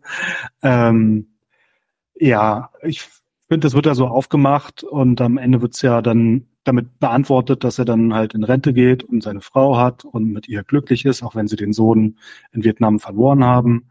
Ähm, aber das ist ja dann quasi der Abschluss. Also da, wo er ganz am Anfang stand, so ähm, von wegen, was soll der ganze Scheiß? Das hat er dann am Ende beantwortet mit, naja, Abenteuer sind vorbei, Familie ist jetzt wichtig und Frau, Kind gibt's leider nicht mehr, aber dann, dann halt so und dann gibt's ja von Salah die, die Kinder oder Neffen oder Nichten oder so äh, und dann kann man sich ja um die kümmern und so. Insofern finde ich das da einen schönen Arc, der da so, so gedreht wird ähm, im Laufe des Films. Dann lass mich da aber noch ein bisschen einhaken. Ähm, vielleicht auch so die, die, die diese eigene Frage mit so einer teuflischen Gegenfrage beantworten. Ist das dann noch Indiana Jones? Also funktioniert das noch mit dieser Figur? Ich, ich habe mir nämlich auch gerade gedacht, eigentlich finde ich diesen Anfang, also diese, diesen, diesen Anfang im Jahr 69 und das Ende am interessantesten. Ich glaube, das Abenteuer dazwischen mit einem 80-jährigen aus Flugzeug, Flugzeugen springenden Indiana Jones finde ich eigentlich schon fast am uninteressantesten weil es für mich am wenigsten funktioniert. Also entweder, was wir auch schon gesagt haben, so die Spezialeffekte funktionieren nicht so gut, weil du eben einen 80-jährigen Harrison Ford hast, der das einfach nicht mehr so sehr spielen kann. Und das weiß ich und das sieht man auch in der Rolle. Und hätte man die Rolle nicht eben anders schreiben müssen. Und ich denke mir die ganze Zeit, ey,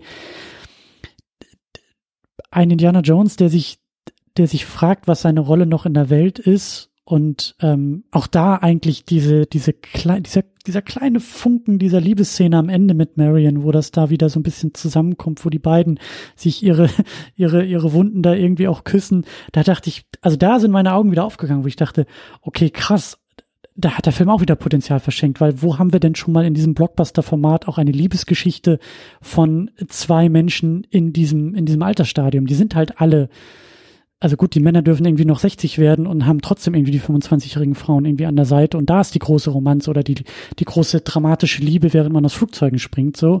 Aber da habe ich mich echt, also auch das, was ihr gerade beschrieben habt mit diesem, mit diesem, mit dieser Klammer um auch äh, die andere Reihe mit diesem Spiegeln des dritten Filmes, da sehe ich irgendwie viel mehr Potenzial drin, auch nicht nur an die alten glorreichen Zeiten zu erinnern, auch da wieder den Nost Nostalgiestempel drauf zu drücken und uns nostalgisch berühren zu wollen, sondern das dramaturgisch auch zu verarbeiten in dem Film und zu sagen, ist diese Form der Nostalgie überhaupt noch gesund in dem Kontext für diese Figur, für diese Zeit oder gibt es da vielleicht nicht auch etwas, wovon man sich irgendwie lösen muss? Auch da das Ende vor dem Ende. Indiana Jones, der da eigentlich in dieser, in dieser, in dieser, äh, in der Vergangenheit eigentlich zurückbleiben will. Das ist ja auch ein krasses Bild eigentlich. Äh, das wird ihm aber einfach nur aus dem Gesicht gehauen und zack, Schwarzblende, zack, ist er wieder da, wo er hingehört. Fand ich auch, also ich sehe da einfach sehr viel ähm, verschenktes Potenzial in der Figur und auch in dieser Erzählung von dem Film. Lass mich mal das Pferd von hinten aufzäumen. Äh, diese Zeitreisenummer, da können wir ja einmal kurz äh, drauf zu sprechen kommen. Also ich, muss persönlich sagen, ich finde die Idee sehr charmant und ich hätte es tatsächlich gut gefunden, hätten sie ihn da gelassen. Ähm, einfach dieses so der Geschichtsprofessor, der sich immer mit Geschichte auseinandergesetzt hat, der dann zurückgelassen wird und dann eins mit der Geschichte wird, selbst zur Geschichte wird, finde ich irgendwie schon sehr poetisch. Also ich hätte ich hätte es gut gefunden. Ähm, ich finde es ehrlicherweise sogar ziemlich übergriffig von äh, von Helena, dass sie ihm diesen diesen Traum, diesen Wunsch abspricht. Klar, um diese diese Rückführung dann zu Marion hinzukriegen.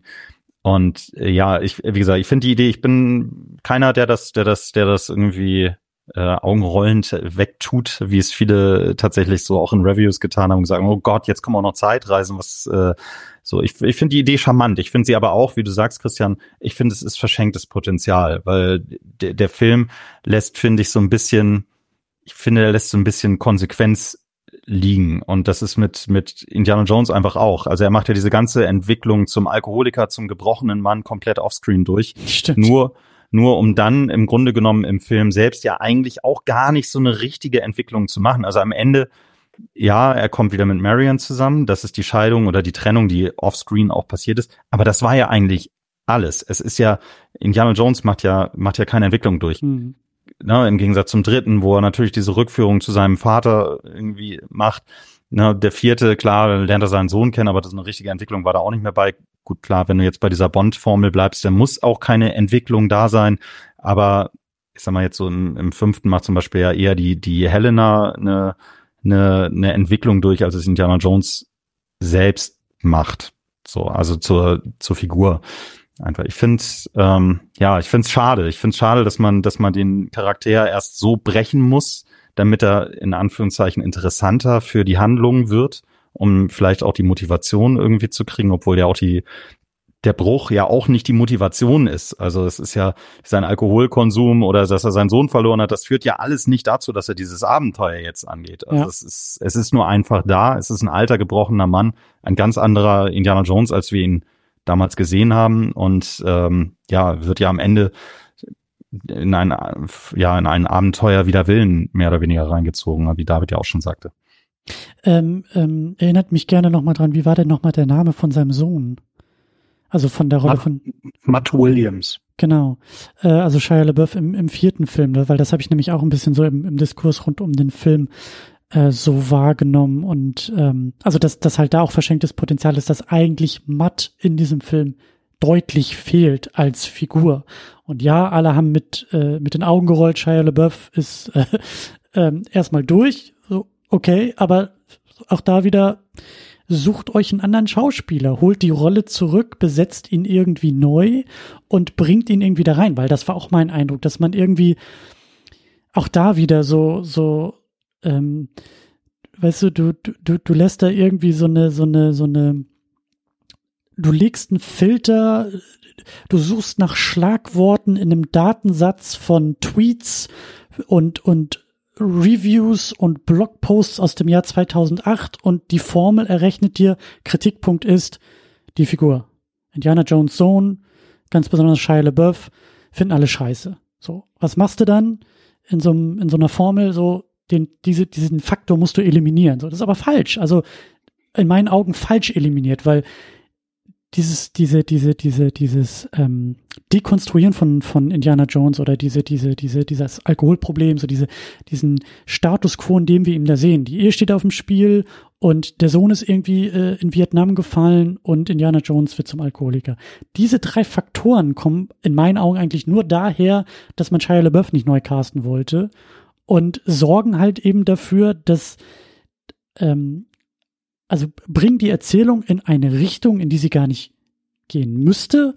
Und dann macht man auch noch das, den Fehler, nichts daraus zu machen. So, also das, das Schlechteste aus allen Welten in meinen Augen. falsche Richtung, nicht wirklich damit erzählen, am Ende auch die Klammer setzen, die eigentlich viel zu rund ist für das, was wir da gesehen haben. Wie du sagst, Cedric, Indiana Jones durchläuft da eigentlich kaum irgendwie etwas. Ähm, das finde ich alles sehr, sehr schade. So. Und ich glaube, dass, also auch da wieder, ich finde das sehr, ich finde das, ich finde das richtig gut, was ihr gesagt habt. So, dieser Film hätte den dritten Film viel mehr spiegeln müssen. Indiana Jones in der Rolle, die vorher sein Vater war. Und also, hey, George Lucas hat in dem Sinne recht, so Poetry, it rhymes, das hätte schon sehr, sehr gut funktioniert zu sagen, auf so einer Meta-Meta-Ebene geht es bei Indiana Jones um Väter und Söhne, um, um Generationen, um ne, Rollen, die über Generationen hinweggehen. Der Sohn, der die Probleme mit dem Vater hat, selber zum Vater wird und Probleme mit seinem Sohn hat. Das ist jetzt auch nicht irgendwie das große, äh, ich sag mal so, das allzu kreativste erzählen und schreiben, aber es funktioniert halt seit Jahrtausenden. Also schade, dass man das irgendwie nicht gemacht hat, finde ich. Das, also auch da wieder irgendwie verschenktes Potenzial und tja. Schade. Sagen, ja, total. Also zu, zu Shia LaBeouf, meinetwegen, man hätte ihn ja nicht mal neu casten müssen. Also es ist, äh, dass er so schlecht angekommen ist, hat er ja auch der Rolle zu verdanken, weil die Rolle einfach nicht gut war. Wir hätten uns diese ganzen äh, Tarzan-Action hätten wir uns sparen können, dieses überhebliche, dieses völlig drüber gespielte. Das sind ja alles Vorgaben gewesen. Der ist ja ein Zweifel ohne talentierter Schauspieler und deshalb ist das so schade, dass man im Grunde genommen den den den Matt Williams schon im vierten Film so so kaputt geschrieben hat, dass man ihn jetzt quasi nicht mehr verwenden konnte durch diesen Backlash, der da eben äh, entstanden ist. Weil ich bin da ganz bei dir. Diese Vater-Sohn-Nummern. Ich habe es im dritten Teil gesagt, ich glaube, diese, diese, diese Familien-Background-Nummer, das, das, da ist ja das, wo eigentlich Indiana Jones von Bond abweicht. Ja, ja. Du hast den ersten Teil, du hast das Abenteuer, du hast diese ganz typischen Bond-Tropes, die drin sind. Du hast den, das zweite Abenteuer, da hast du das gleiche. Und im dritten weichst du davon das erste Mal ab, weil du Indiana Jones Verletzlichkeit gibst, Familie gibst, äh, einen, einen, einen Anknüpfungspunkt, eine Entwicklung gibst, eine, ja, etwas, was normalerweise ein Bond nicht machen würde. Und das ist die Hypothek, die du dann in den vierten mitschleppst. Du musst dieses Familienthema, wenn du es einmal aufmachst, weitererzählen. Und deswegen musst du jetzt im fünften ohne, also du musst natürlich auch wieder irgendein Familie, ich sag mal, eine, eine Patentochter ist ja auch Familie. Aber es muss immer irgendwie eine Verbindung geben, so wie ja, äh, das ja aktuell gefühlt in sehr, sehr vielen Filmen genutzt wird, dieses Motiv der Familie. Klar, jeder hat Familie, jeder denkt sich da irgendwie rein, jeder kann es verstehen. Aber warum das gerade, so meiner Ansicht zumindest in den letzten zehn Jahren so totgeritten wird, Familie, Familie, Familie, Familie, ähm, ja, es war eigentlich klar, in welche Richtung dieser Film schon gehen wird, bevor wir ihn gesehen haben. Also ich mochte ja Matt Williams auch überhaupt nicht, also genauso wie den kompletten vierten Teil nicht. Und ich finde jetzt auch Shia LaBeouf irgendwie nicht besonders talentiert. Ich fand ja in Transformers 1 eigentlich war der Megan Fox Charakter der interessantere Charakter, wäre er anders inszeniert worden, aber ja, ist nochmal eine andere Frage. Ähm, und ich fand die Szene auf dem Boot jetzt in Dial of Destiny, als er dann wirklich emotional geworden ist und gesagt hat, dass er seinen Sohn verloren hat und dass das die Ehe zerrissen hat. Ich fand das Schönste, was man daraus machen kann, dass man Shia LaBeouf nicht wiederholt. Also, ich meine, da hat er dann für Emotionen gesorgt, auch wenn er nicht nicht dabei ist, so. Aber ich fand es eigentlich ganz, ganz schön geregelt, äh, oder ja, erledigt sozusagen, sozusagen nur das Häkchen, äh, was sie gesetzt haben. Ähm, ja, aber ja, also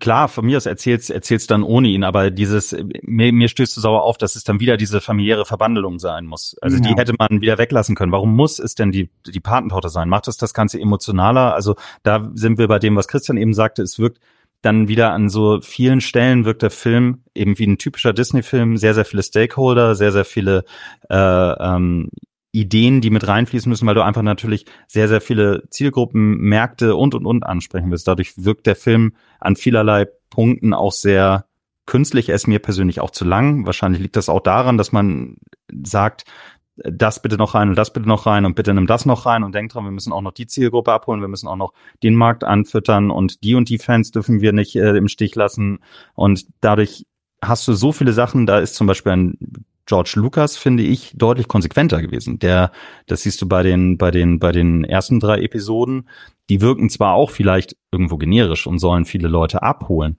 aber George Lucas hat sich auch nie getra nie, nie, war sich nie zu schade dafür, Leuten vor den Kopf zu stoßen. Ja, ja, ja. Ähm, und hat, da war da einfach immer sehr kreativ auch. Und das merkte man ja auch dem vierten an, finde ich. Und äh, das, äh, diese, diese Sure-Shots, ähm, das ist dann eher wieder so das Disney-Ding. Ja, und auch da diese, ähm, weil du das auch, Cedric, so angesprochen hast, diese Familienverbindung, die aber nur so ein Lippenbekenntnis halt ist, weil es geht auch da eigentlich kaum um Familie und nichts schlimmer, als in einem fünften Teil der Reihe von einer Vorfamilienverbindung das erste Mal zu erfahren, bei der uns weiß gemacht wird, tragend für die Figur und für die Entwicklung und was sie auch ausmacht und wir sitzen davor und sagen, und warum haben wir das halt vorher noch nie gesehen? Also wer, wer ist das? Ja, so auch da so so es hätte auch die Nichte, es hätte die Adoptivkind, es ist egal, die Familienverbindung ist eigentlich, und das meine ich halt, ich habe das halt auch gesehen, dachte mir, okay, ja, gut, Indiana Jones ist irgendwie auch so in seinen 70ern, 80ern in diesem Film, er braucht ja um sich herum auch die, jetzt mal ganz banal gesagt, die fitten Figuren, die halt äh, rennen, schwingen, schießen, all das tun können, was er vielleicht auch nicht mehr so sehr tun kann. Das habe ich auch erkannt. Aber dann habe ich mich halt auch gefragt, so, ah, warum greift man das inhaltlich nicht vielleicht ein bisschen weiter und mehr noch auf, so, dass das vielleicht irgendwie auch thematisiert wird, anstatt eben per Greenscreen in, in Action-Szenen irgendwie reinzuholen, in die er vielleicht gar nicht so sehr reingehört. Und dann eben B, wer hätte es alternativ sein können in dieser Funktion des Sidekicks oder auch der plottreibenden, Abenteuer antreibenden Kraft, ähm, weil das halt sehr beliebig ist. Also diese, diese Ausfüllung dieser Funktion hätte, hätten auch ganz viele andere Rollen sein können. Und da dachte ich dann so, naja, sein Sohn wäre vielleicht eben auch interessant gewesen, äh, um ihn dann, also um Indy auch irgendwie in eine andere Rolle dann da reinzubringen. So, weil, ich sag ja, jetzt habe ich auch so den Eindruck, dass, also mir war es relativ egal, so was mit, also mir war Helena als Person relativ egal, weil es in dieser Filmwelt, in den Filmen drumherum ja kein, auch keine Relevanz irgendwie für sie gab. Das, das, das war so ein bisschen mein, mein Problem, so, ähm, ja, weiß ich nicht. Na, ich hatte gerade die Idee, ähm, weil ihr meinte, sie hätte ja nicht die Patentochter sein müssen, sie hätte einfach irgendwie seine beste Studentin sein können oder die einzige, die aufpasst. In der Szene, in der sie ja. das erste Mal auftaucht, ist es ja auch so, dass sie in dem Saal sitzt und, und die Antworten weiß und die anderen nicht. Und sie hätte einfach irgendwie seine Lieblingsstudentin sein können, die dann in irgendwas verwickelt ist und dann wird er darin auch verwickelt und dann geht's auf einmal los. Und dann haben wir das nicht mit ja Familie oder kennen sich schon seit sie, sie ein Kind war oder so, bla bla, sondern hätte man auch so machen können, da hätte man durchaus abkürzen können. Aber wenn wenn wir schon bei Helena sind, ich, also ich mag die Schauspielerin ähm, und ja. fand auch toll, wie sie da rumgelaufen ist und Abenteuer und Action und dann auf dem Motorrad und so voll cool. Aber ich habe nicht so richtig ihre Wandlung verstanden, weil erst will sie irgendwie nur Geld und dann kommt aber raus, sie hat sich irgendwie ganz schön viel gemerkt, was ihr vielleicht verrückter Vater irgendwann mal rausgefunden hat. Äh, und am Ende ist sie dann irgendwie doch gut oder so oder lässt das mit dem Geld dann irgendwie hinter sich. Ähm, aber ich habe nicht verstanden, warum oder wieso oder wo, wo kam der, der Turning Point oder was. Habt ihr das verstanden oder habt ihr das rauslesen können? Ähm, ehrlicherweise nein. Also ich hatte das Gefühl, dass die, also ich bin da ganz bei dir, dieser Turning Point, generell finde ich die Entwicklung von Helena irgendwie sowieso nicht so richtig greifbar oder nachvollziehbar und die Figur auch irgendwie nicht so richtig. Ich habe irgendwie so das Gefühl, dass das Drehbuch so sehr viele Sachen von ihren Figuren will oder von seinen Figuren will. Und er sagt so, jetzt in dieser Szene musst du das sein und jetzt musst du das sein. Ja, und äh, wie gesagt, dann ist sie, du, da wirst du laut aufgeschrien haben, es ist ja kein Kapitalismus äh, in der einen Szene. Ähm, so, aber na, das ist so, denn dann will sie, wie du sagst, sie will dann Geld, dann plötzlich ist ihr die Familie wieder wichtig, vorher war ihr die Familie scheißegal. Also warum ist sie jetzt in diesem Abenteuer? Jetzt will sie jetzt geht's dann doch nicht mehr um Geld. Also ich habe es auch nicht verstanden. Ich habe das Gefühl, sie ist immer genau dann so, wie sie sein muss, weil das das Drehbuch in diesem Fall genauso haben will. Funktional, ne? Also sie erfüllt Funktionen und auch oft natürlich so im Gegensatz zu Indiana Jones. Ja, sie ist das, was er nicht ist und er ist das, was sie nicht ist und Spiegelung und am Ende aber Versöhnung und da hatte ich auch meine Probleme mit. Also ich habe gesehen, was das also was die Funktion in diesen, in diesen Szenen irgendwie ist, aber als Figur war das alles irgendwie nicht so richtig rund. Und das meine ich halt auch. Das ist irgendwie dann auch schade. Das ist so ähm, auch da wieder irgendwie verschenkt, verschenktes Potenzial. Und ich fand auch manchmal komisch, ich weiß nicht, ob man das jetzt Mangold anlassen sollte oder so, ähm, dass es teilweise so wirkte, als wenn Phoebe Waller-Bridge in einem anderen Film mitspielt als Harrison Ford. Also die Szene auf dem Boot, als sie sich irgendwie freut wie ein kleines Kind und er sitzt trauernd hinten. Okay, das spricht er ja dann auch an so, sorry, ich habe gerade meinen besten Freund oder einen guten Freund verloren so. Wie kannst du so happy sein? Und dann sagt sie so, hm, okay. Und dann ist das aber auch erledigt. Und dann am krassesten ist es, als sie dann in Italien in dieser Höhle sind und dann es irgendwie heißt, irgendwie Schwefel oder irgendwas strömt hier aus und du musst aufpassen, was du atmest und ähm, sie hält sich noch was vor, vors Gesicht, äh, um dann besser atmen zu können und hustet die ganze Zeit rum. Und Harrison Ford läuft einfach ganz normal rum. Und da merkt man überhaupt nicht, dass irgendwie der alte Mann, der vielleicht noch ein bisschen gebrechlicher ist als die junge Frau, äh, dann vielleicht mit der dünnen Luft noch viel schlechter klarkommen könnte. Und äh, es gibt immer wieder so Aspekte, wo man sich denkt so, okay, wissen die, dass sie im gleichen Film mitspielen? Oder hat Mangold dem einen das und der anderen das gesagt oder so? Oder sind da, also Chemie stimmt jetzt nicht, weil also, es ist ja kein Paar oder so, aber irgendwie die Dynamik hat irgendwie nicht so richtig funktioniert. Wer weiß, vielleicht haben sie auch an unterschiedlichen Tagen gedreht. Bluescreen sei Dank. Das wollte ich auch gerade sagen. Oder sie haben unterschiedliche Drehbuchfassungen parallel gedreht und dann immer aus dem einen den einen Take und aus dem anderen den anderen Take und dann, ja, weiß ich nicht. Ähm, achso, und apropos überraschende Wendungen oder nicht so überraschende oder sehr komische Wendungen, äh, als dann Voller oder Schmidt oder wie auch immer heißt, also als der, der deutsche Professor, der irgendwie immer nicht nach Alabama zurück will, was ich lustig finde, oh, ich lebe in so einem Südstaat, ich will da nie wieder hin zurück. Ähm, aber da, als er dann seinen richtigen deutschen Namen sagt, dachte ich mir so, ja, wir wussten doch alle, dass du Deutscher bist. Also dieser Tarnname, was ist jetzt? Voller heißt eigentlich und Schmidt heißt er dann zwischendurch mal das war einfach so, soll das jetzt irgendwie ein Twist sein so? Er sieht halt genauso aus äh, und er ist halt sehr deutsch und hat irgendwie einen deutschen Nachnamen. Ähm, also das war auch so eine Wendung oder was irgendwie so auf Effekt gemacht war und ich dachte mir so, nee, überhaupt nicht. Also jetzt heißt es halt wieder anders kartoffelig, also ist, ist ja egal. Kahn, ja, der gut, nicht Kahn ist, aber dann Kahn ist, ne? So. Ja. ja, und du musst ja, ich sag mal, Schmidt, ich spreche da aus Erfahrung, ist ja nun mal wirklich einer der generischsten deutschen Namen, die Namen, die es so gibt. Und wahrscheinlich hat er einfach, ich sag mal, das Drehbuch wollte verschleiern, dass er, dass er voller heißt war. Voller kannst du vielleicht doch eindeutig wieder in dem, in dem Nazi-Umfeld äh, Hitler angedockt äh, zurück ähm, verfolgen, als es beim Schmidt der Fall ist. Da gibt es einfach genügend von. Also ja, aber Christian, ich glaube, wir wir gehen äh, tatsächlich, äh, ich glaube, verschenkt könnte ein gutes Leitwort über diesen Podcast sein. Es ist, ähm, ich was? bin auch der Podcast bin, ist verschenkt, was? ja, gratis gibt's den ja.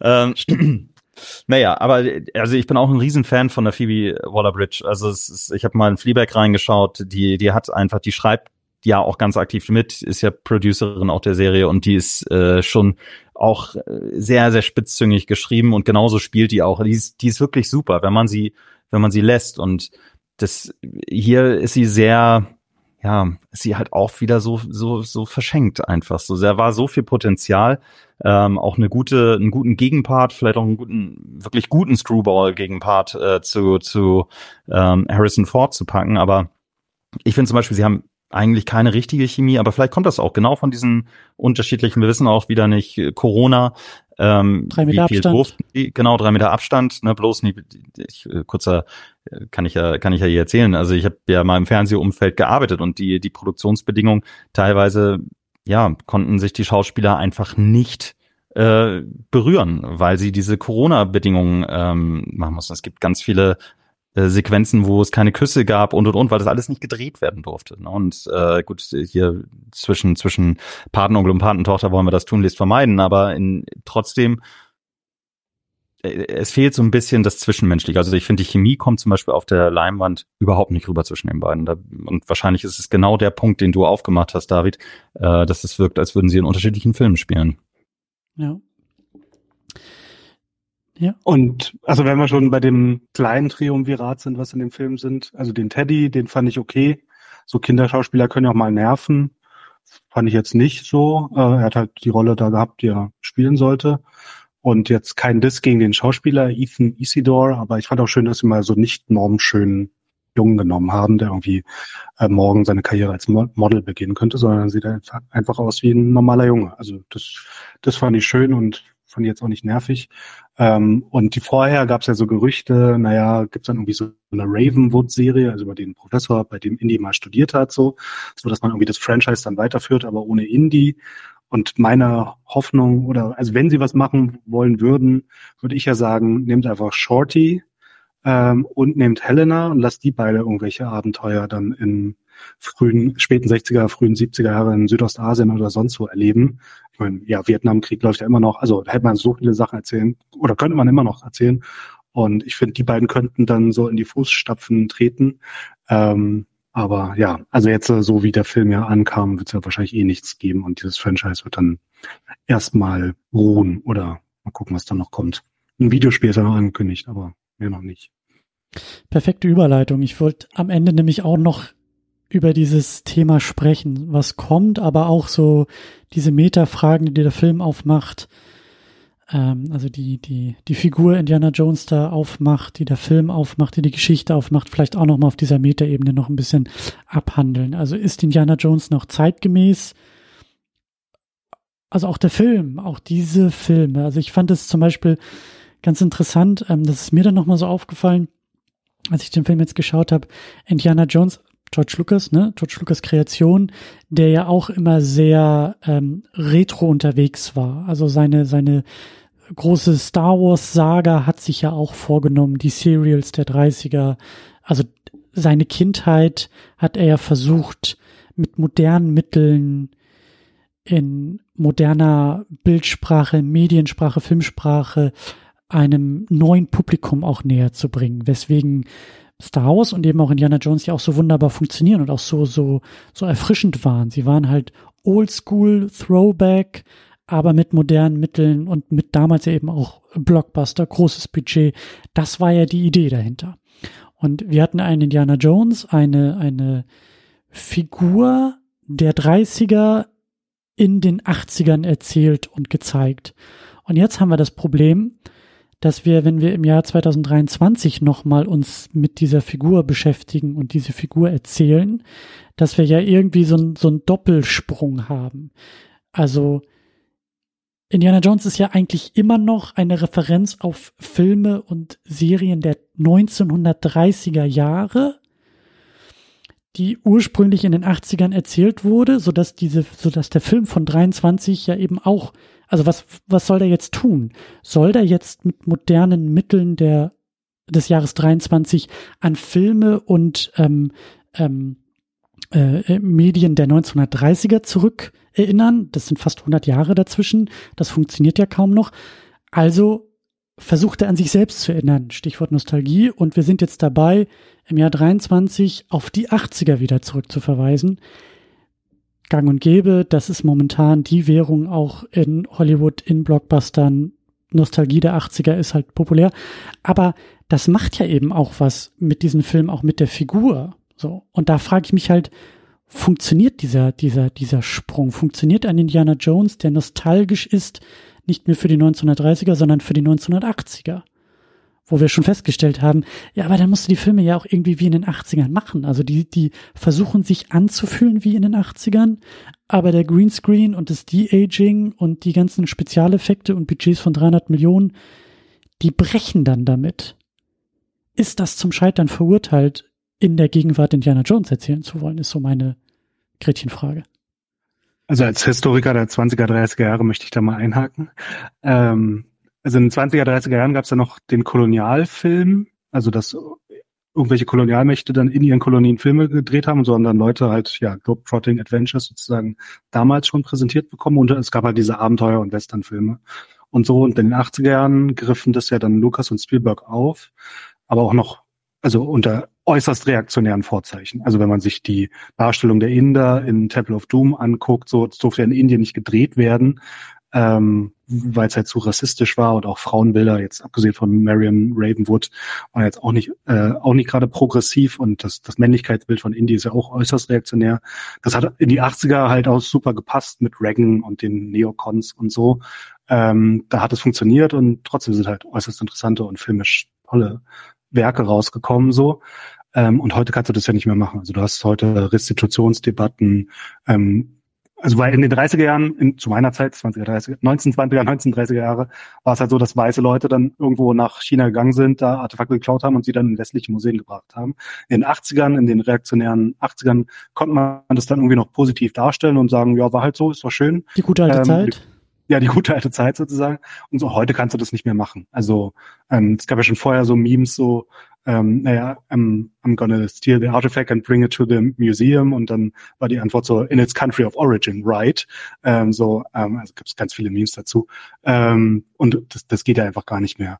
Ähm, ich habe mich ja die vergangenen Jahre gefreut. Es gab da so ein kleines Revival von Abenteuerfilmen und Serien, also Tomb Raider dann mit Alicia Vikander, ähm, Jungle Cruise fand ich sehr schön. Äh, die National Treasure Serie bei Disney fand ich, dafür, dass es ein TV-Spin-off ist, eigentlich auch vollkommen okay. Und dann gab es ja noch ein paar andere Sachen so. Ähm, aber dieses, dieses Indie-Ding aus den 80ern, halt ein weißer Mann, alter weißer oder ja, mittelalter weißer Mann geht irgendwo hin und klaut Artefakte und bringt sie in die USA dann. Ähm, das hat auch keine von diesen, von diesen Serien oder Filmen ähm, wieder aufgegriffen. Und man muss halt irgendwie eine, eine Modernisierung hinbekommen deswegen wäre ja meine Idee dann halt Shorty und Helena Shaw dann irgendwelche anderen modernen Abenteuer in den 60er, 70ern ähm, erleben zu lassen.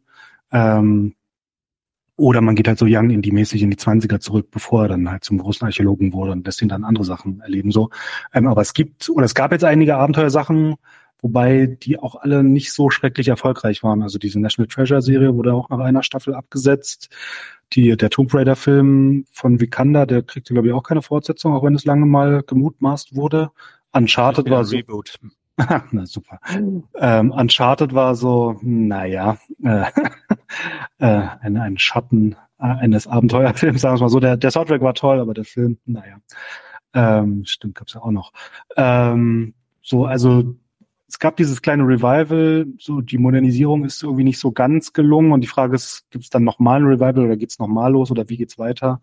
Aber als großer Abenteuerfilm-Fan muss ich sagen, gerade gerade sieht's eher schlecht aus oder wüsste ich nicht, in was für eine Richtung die großen Studios gehen werden. Ähm, ja.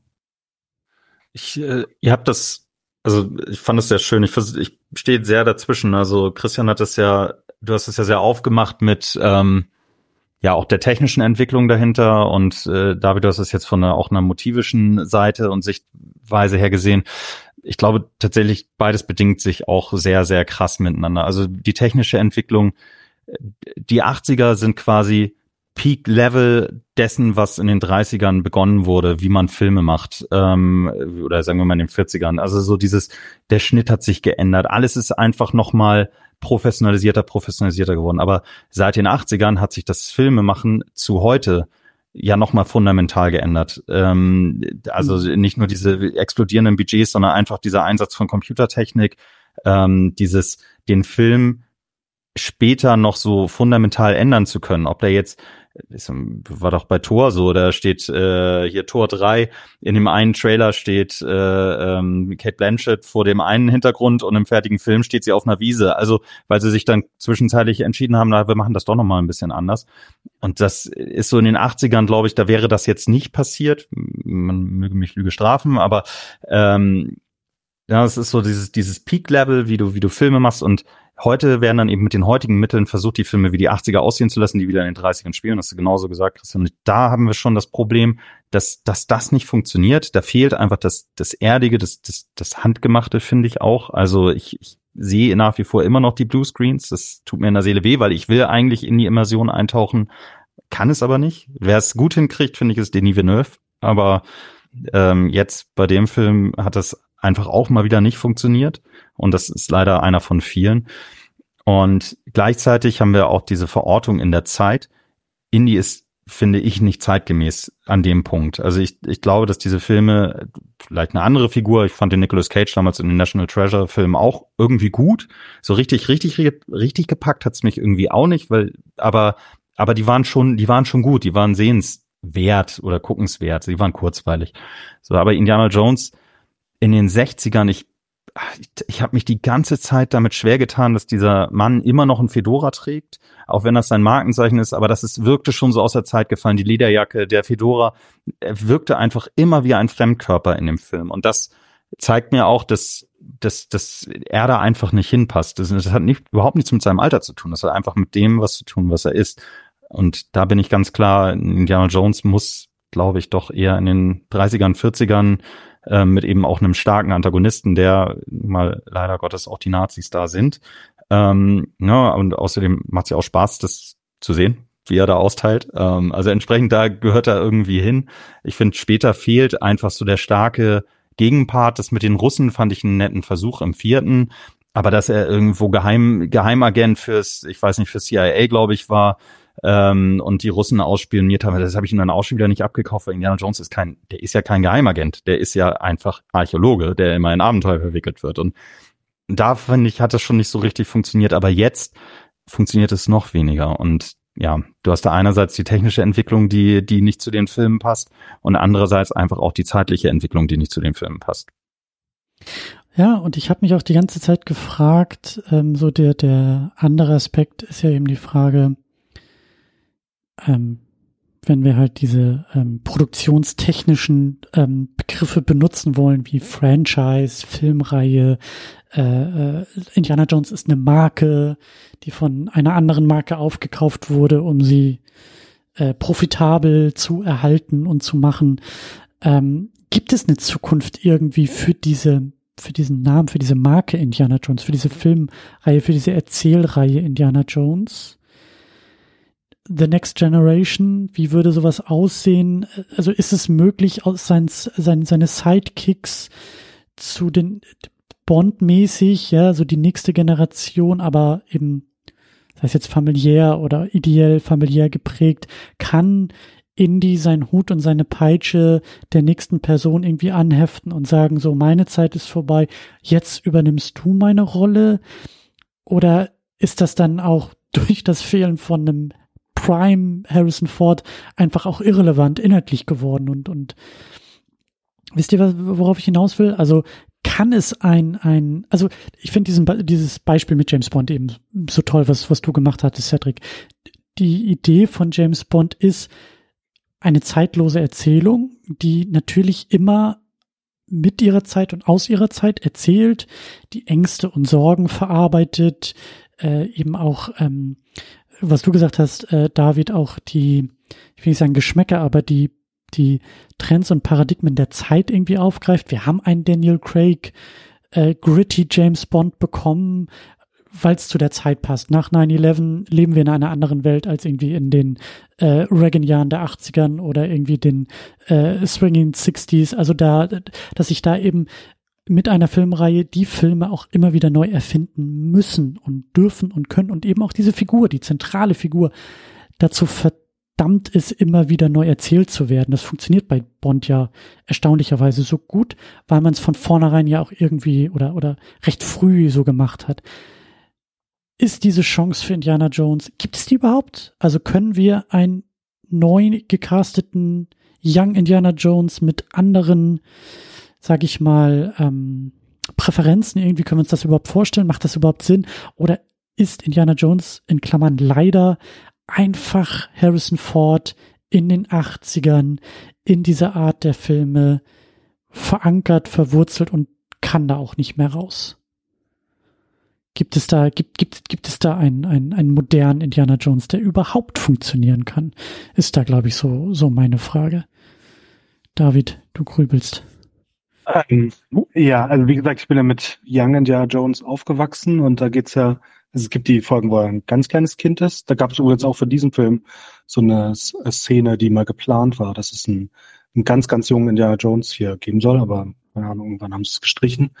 Ähm, und die, die Folgen oder die TV-Filme, die mich am meisten interessieren, sind halt die mit Sean Patrick Flannery, der dann kurz vor, im und kurz nach dem Ersten Weltkrieg halt ja seine Globetrotting Adventure hat und da ist er noch kein Archäologe. Da arbeitet er dann irgendwie als ja, Geheimdienstagent, mal als Soldat, ähm, mal hilft er irgendwie Albert Schweitzer als ähm, als Arzt äh, oder nee, trifft auf ihn, aber hilft ihm nicht. Aber ähm, und so ein Ding 20er, 30er Jahre muss ja nicht mit Archäologie zu tun haben oder keine Ahnung, im Studium im Sommersemester wird er irgendwo hingeschickt vom, vom OSS oder so, also hier vom CIA-Vorgänger oder so. Ähm, kann ich mir durchaus vorstellen, aber das Ding ist halt, wahrscheinlich geht's nicht als Film, sondern dann kommen halt diese riesigen Budgets und wir müssen alle möglichen Leute ansprechen, sondern wahrscheinlich eher so als Limited Series ähm, äh, dann für Disney Plus wahrscheinlich oder für ABC oder oder so.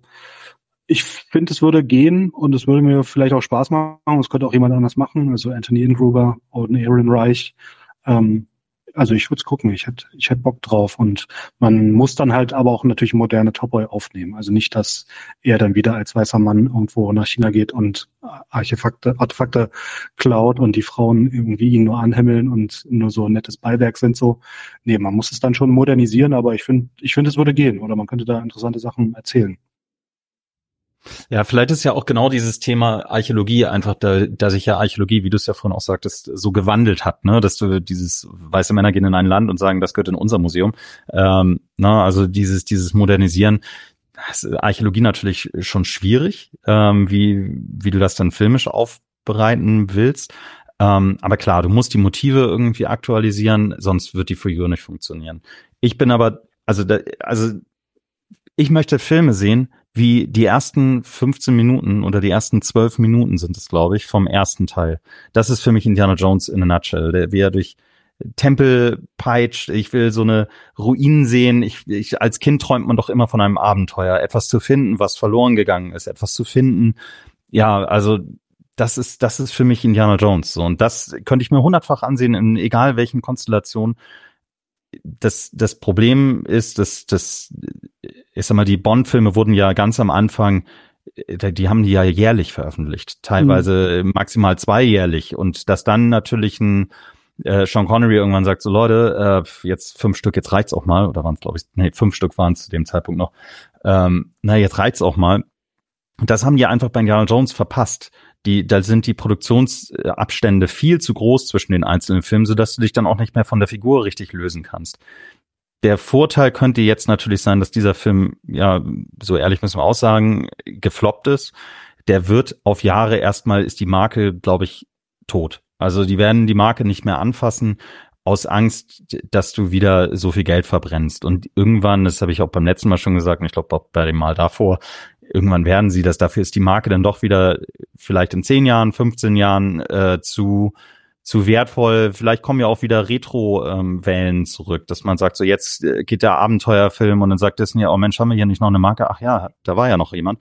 Ähm, so, und dann baust du das mit einer neuen Figur auf und dann musst du dann auch sehen, dass du rechtzeitig den, den Wechsel hinkriegst. Ähm, na, ich fand die Sean Patrick Flannery äh, Teile fand ich auch am ansprechendsten, aber ich fand die Abenteuer zu langweilig.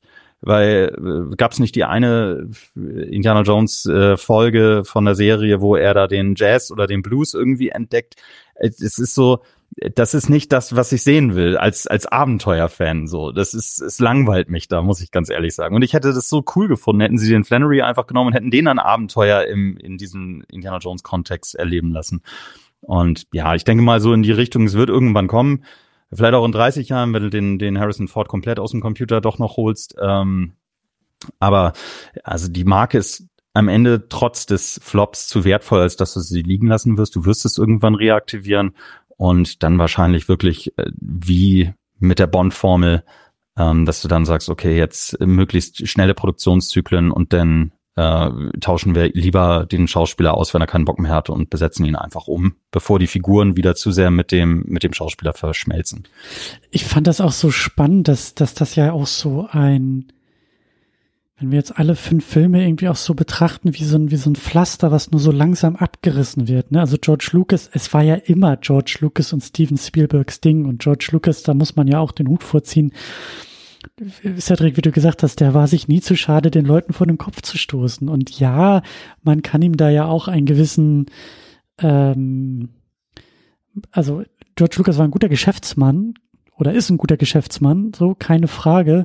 Aber so die Dinge, die ihm, glaube ich, nah am Herzen lagen, die hat er auch nicht irgendwie losgelassen. Also das Indiana Jones Ding ist jetzt irgendwie auch nicht äh, unter George Lucas komplett verwässert worden oder oder also wir haben jetzt nicht 20 Filme gesehen und nach dem dritten wollten wir schon alle keinen weiteren mehr haben.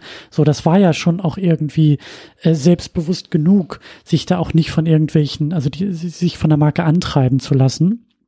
zu seinen Zeiten noch. Aber es ist ja auch interessant, wie zäh und langsam sich das ja eigentlich von diesem Kernteam auch wegentwickeln konnte erst.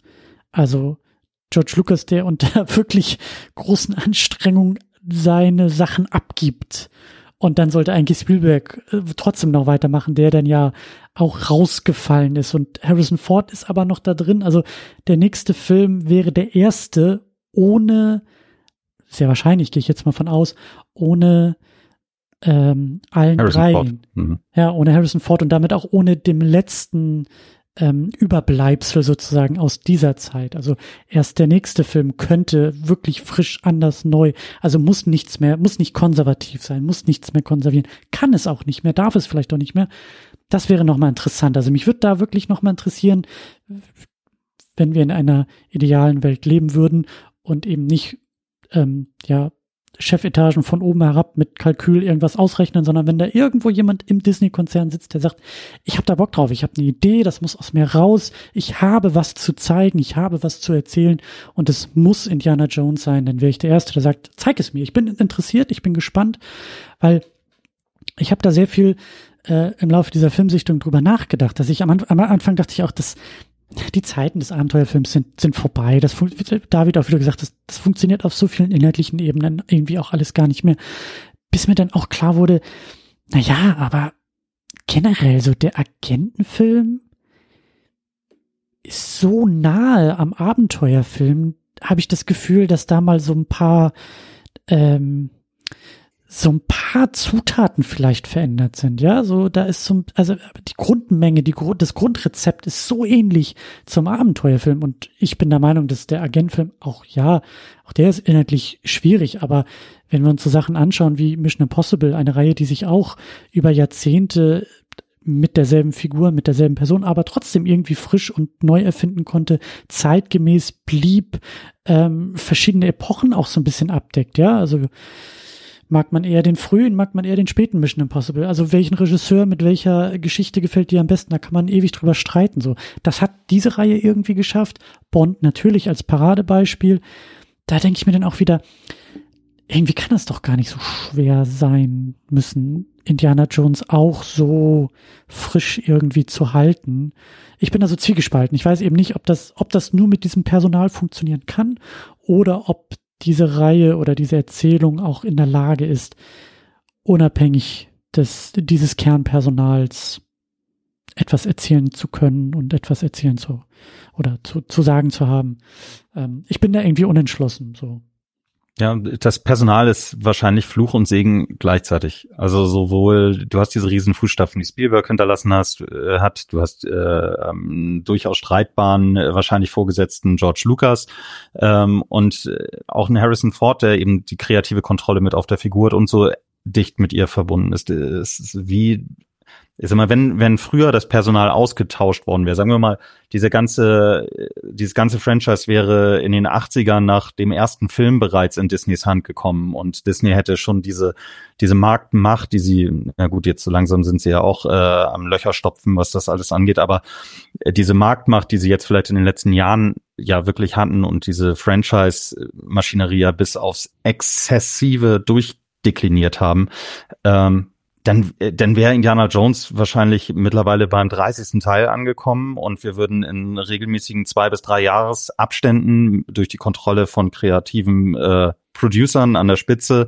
aber die eben mit Stellvertreterregisseuren gefüttert, mit Schauspieler, äh, ich will jetzt nicht sagen Marionetten, aber wirklich Schauspieler, die das spielen, was man ihnen hinlegt, äh, ausfüllen. Und so ich sag mal, könnte das funktionieren, aber das Problem ist eben, dass diese Figur und eben alles, was mit dieser Figur auch produziert wird, sehr eng mit Personen auch, ja, kombiniert ist. Ja. Ja. Ich finde, es, es, es, es bleibt eine spannende Frage. Ich finde das, ich finde es auch relativ offen. Ähm, ich, wir sind äh, uns alle, glaube ich, auch einig. Wir wissen, in welcher Zeit wir leben. So, ich habe auf die Uhr geguckt. Also spätestens in 15 Jahren werden wir hier wahrscheinlich wieder sitzen. Und äh, und wenn es der Computer Harrison Ford ist, das weiß ich nicht, aber ich bin mir ziemlich sicher, dass wir in irgendeiner Form irgendetwas rund um äh, diesen Namen, diese Marke, dieses Franchise irgendwie haben. Denke also, ich auch. Äh, wobei, das äh, wollte ich vorhin noch zu David sagen, äh, diese, diese Idee eines Spin-offs sehe ich persönlich nicht, weil keiner der Figuren ist, finde ich, so ich, ich wüsste jetzt nicht, wie man welche Figur weitererzählen soll. Oder also Short Round, also ich sag mal, äh, Hu Wei Quan oder Hu Yon Quan, ich, ich weiß nicht, wie ich den Namen, ich glaube, ich bin falsch ausgesprochen, äh, hat ja jetzt, wie gesagt, einen Riesenhype durch diese brillante Vorstellung, die er eben in dem äh, Everywhere Everything Everywhere All at Once so äh, abgeliefert hat und ja wirklich zu Recht auch mit Oscar prämiert. Aber trotzdem war Shorty ein geiler Sidekick, aber ich kann mir ihn in einem eigenen Abenteuer so wenig vorstellen, genauso wie ich mir eine Helena so wenig vorstellen kann, Matt Williams auch nicht, äh, auch eine äh, Young, äh, äh, ähm, ja, äh, äh, ich komme immer nicht auf den, den eigentlichen Namen, äh, äh, Harrison Ford nicht, äh, Indiana Jones, jetzt fällt mir als Indiana Jones-Fan nicht mehr der Name ein, weil es schon so spät ist. Ähm, hilf mir doch mal gerade. Von wem? Marion Ravenwood? Nein. In, Indiana Jones ja nochmal richtig heißt. Was das müssen wir alles rausschneiden, Christian. Das, das, das bleibt so drin. Ja, ja, das habe ich mir schon gedacht. Das ist Gold wert. Äh, Henry Jones Jr., natürlich, genau. So. Jetzt eine, eine Serie über Henry Jones, den jungen Henry Jones Senior oder sowas.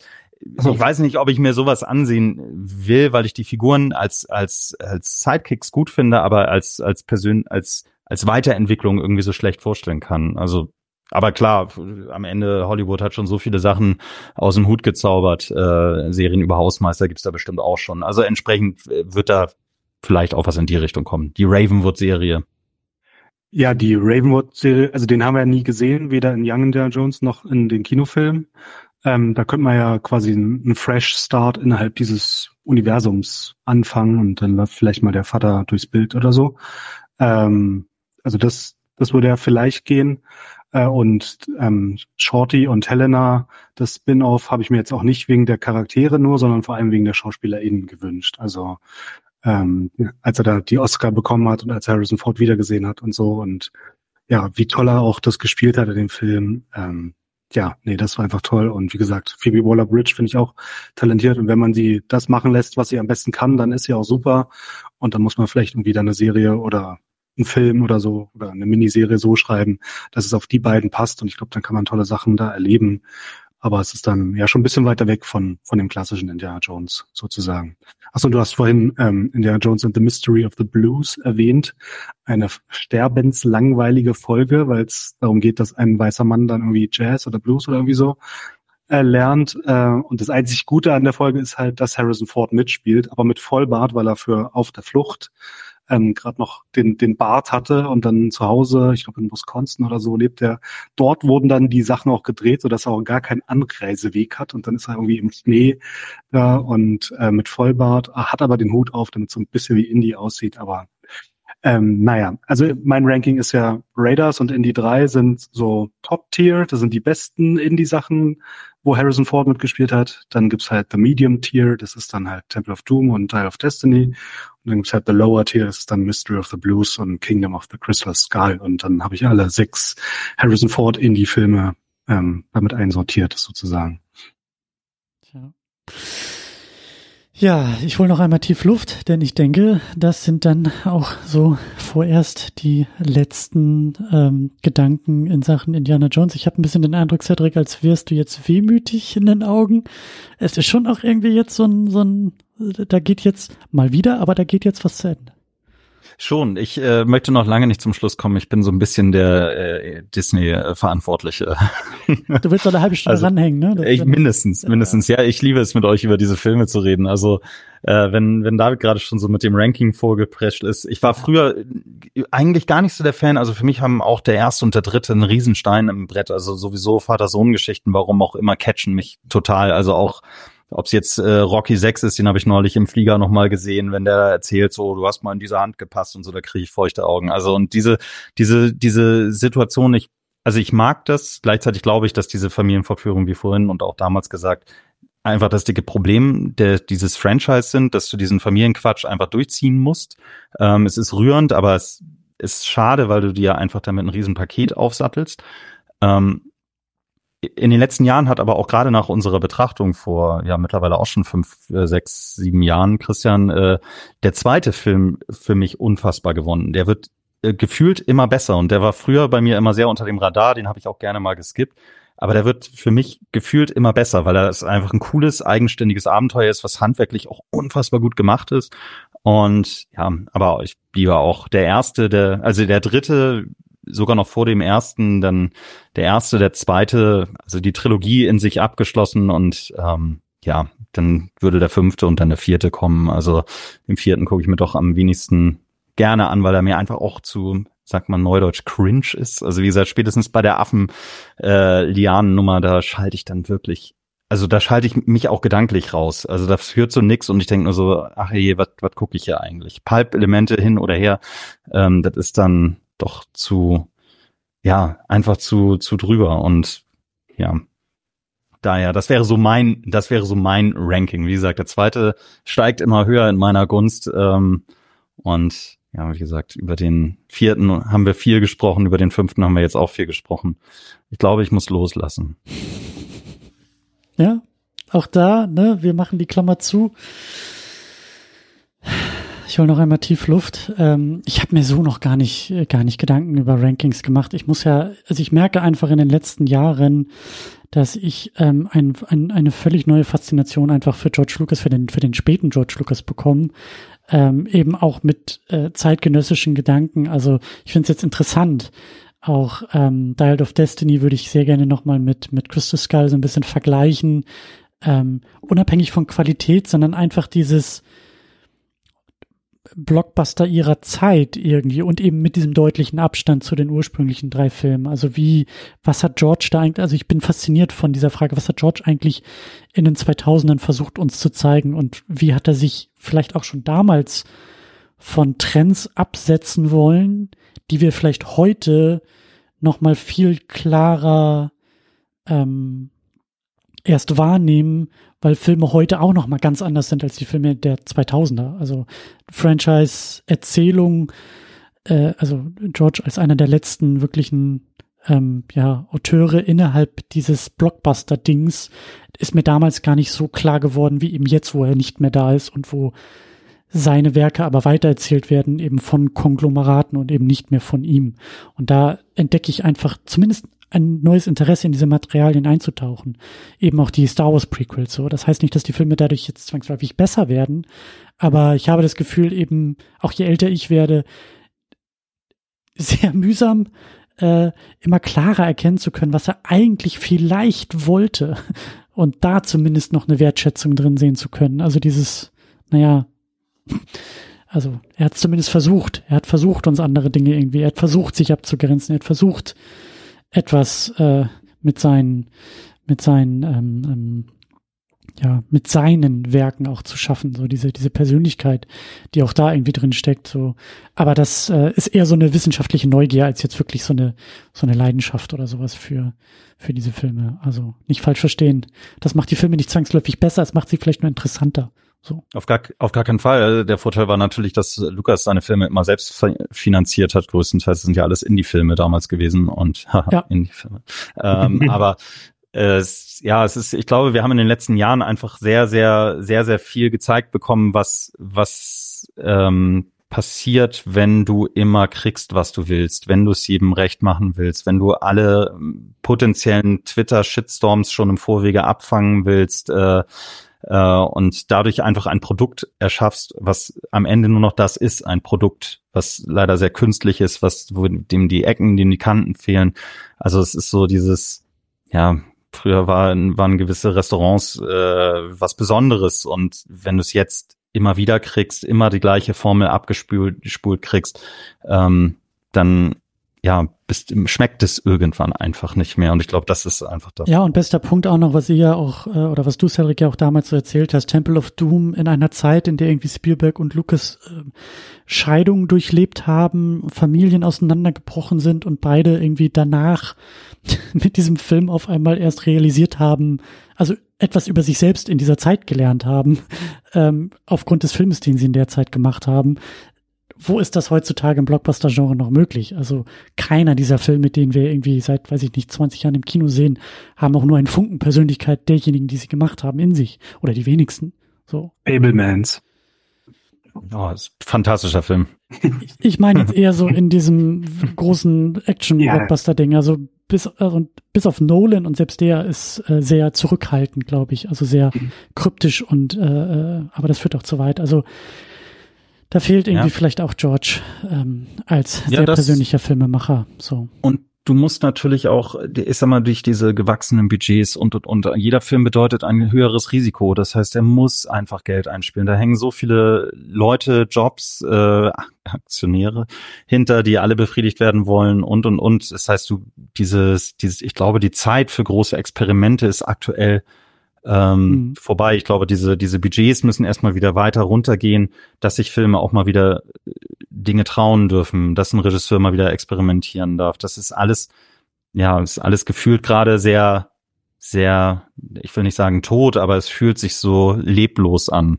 Das ist, umschreibst, glaube ich, besser. Ja, also äh, um da noch auf, auf äh, Indie irgendwie zurückzugreifen. Also das nächste Mal 300 Millionen, aber an 300 unterschiedliche Filmschaffende für jeweils eine Million, ein Indie-Film und äh, also was da entsteht, ähm, entstehen könnte. Aber naja, das führt dann auch tatsächlich zu weit. Ich glaube, wir sind tatsächlich, auch wenn wir nicht loslassen wollen, ich glaube, wir sollten langsam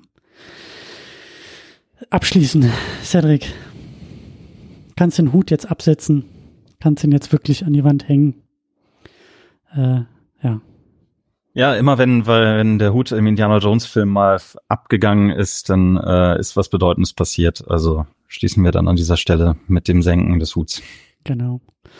Äh, ja, mir bleibt natürlich zu sagen, also Cedric, vielen, vielen Dank, dass du das alles so auch hier in die Sendung äh, geholt hast, dass du uns Indiana Jones ein bisschen näher gebracht hast im äh, Rahmen dieser Auseinandersetzung. Und ähm, ja, ein kleiner Hinweis noch so auf die nächste Sendung. Das versuche ich jetzt immer wieder einzubauen.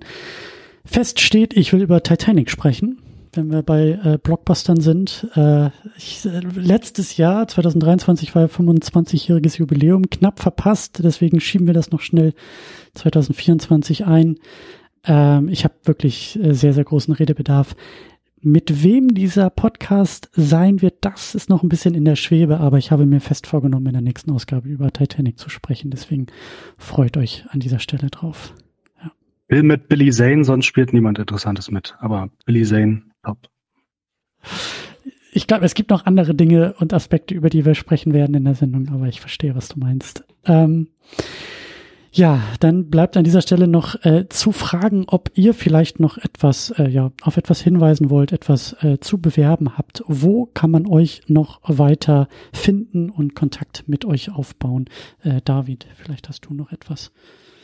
Ähm, ja, marteschrank.wordpress.com, der Blog, den ich in letzter Zeit, in den vergangenen Jahren gar nicht mehr so gut gepflegt habe, aber vielleicht mache ich mal wieder was auf dem Kurznachrichtendienst X ähm, bin ich auch als Mate-Schrank vertreten, auf Facebook auch.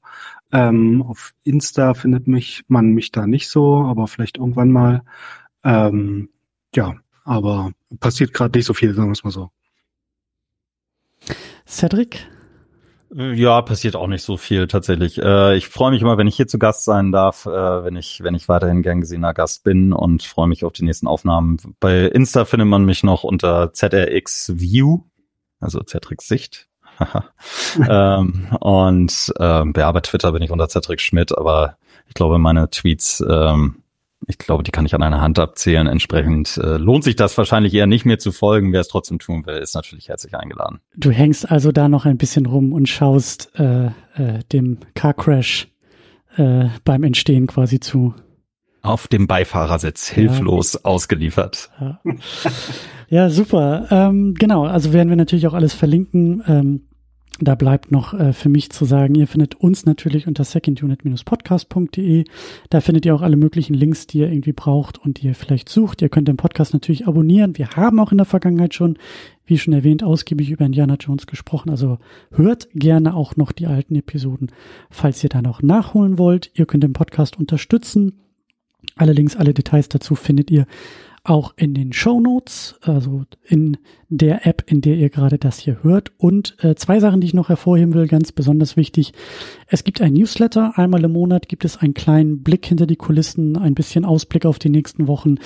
Der gute alte E-Mail-Newsletter ist zurück, also abonniert den sehr, sehr gerne. Da bin ich am aktivsten, weil der Rest in Sachen Social Media auch ein bisschen äh, aus verschiedensten Gründen ähm, eingeschlafen ist. Aber mehr dazu findet ihr auch in Newsletter-Form. Und ja, Instagram, da sind wir auch noch ein bisschen unterwegs. Da könnt ihr uns natürlich auch sehr, sehr gerne folgen. Da sind wir dann noch mit am aktivsten unterwegs. Alle Links äh, zum Newsletter, alle Links äh, zu Instagram findet ihr natürlich dann auch bei uns in den Show Notes.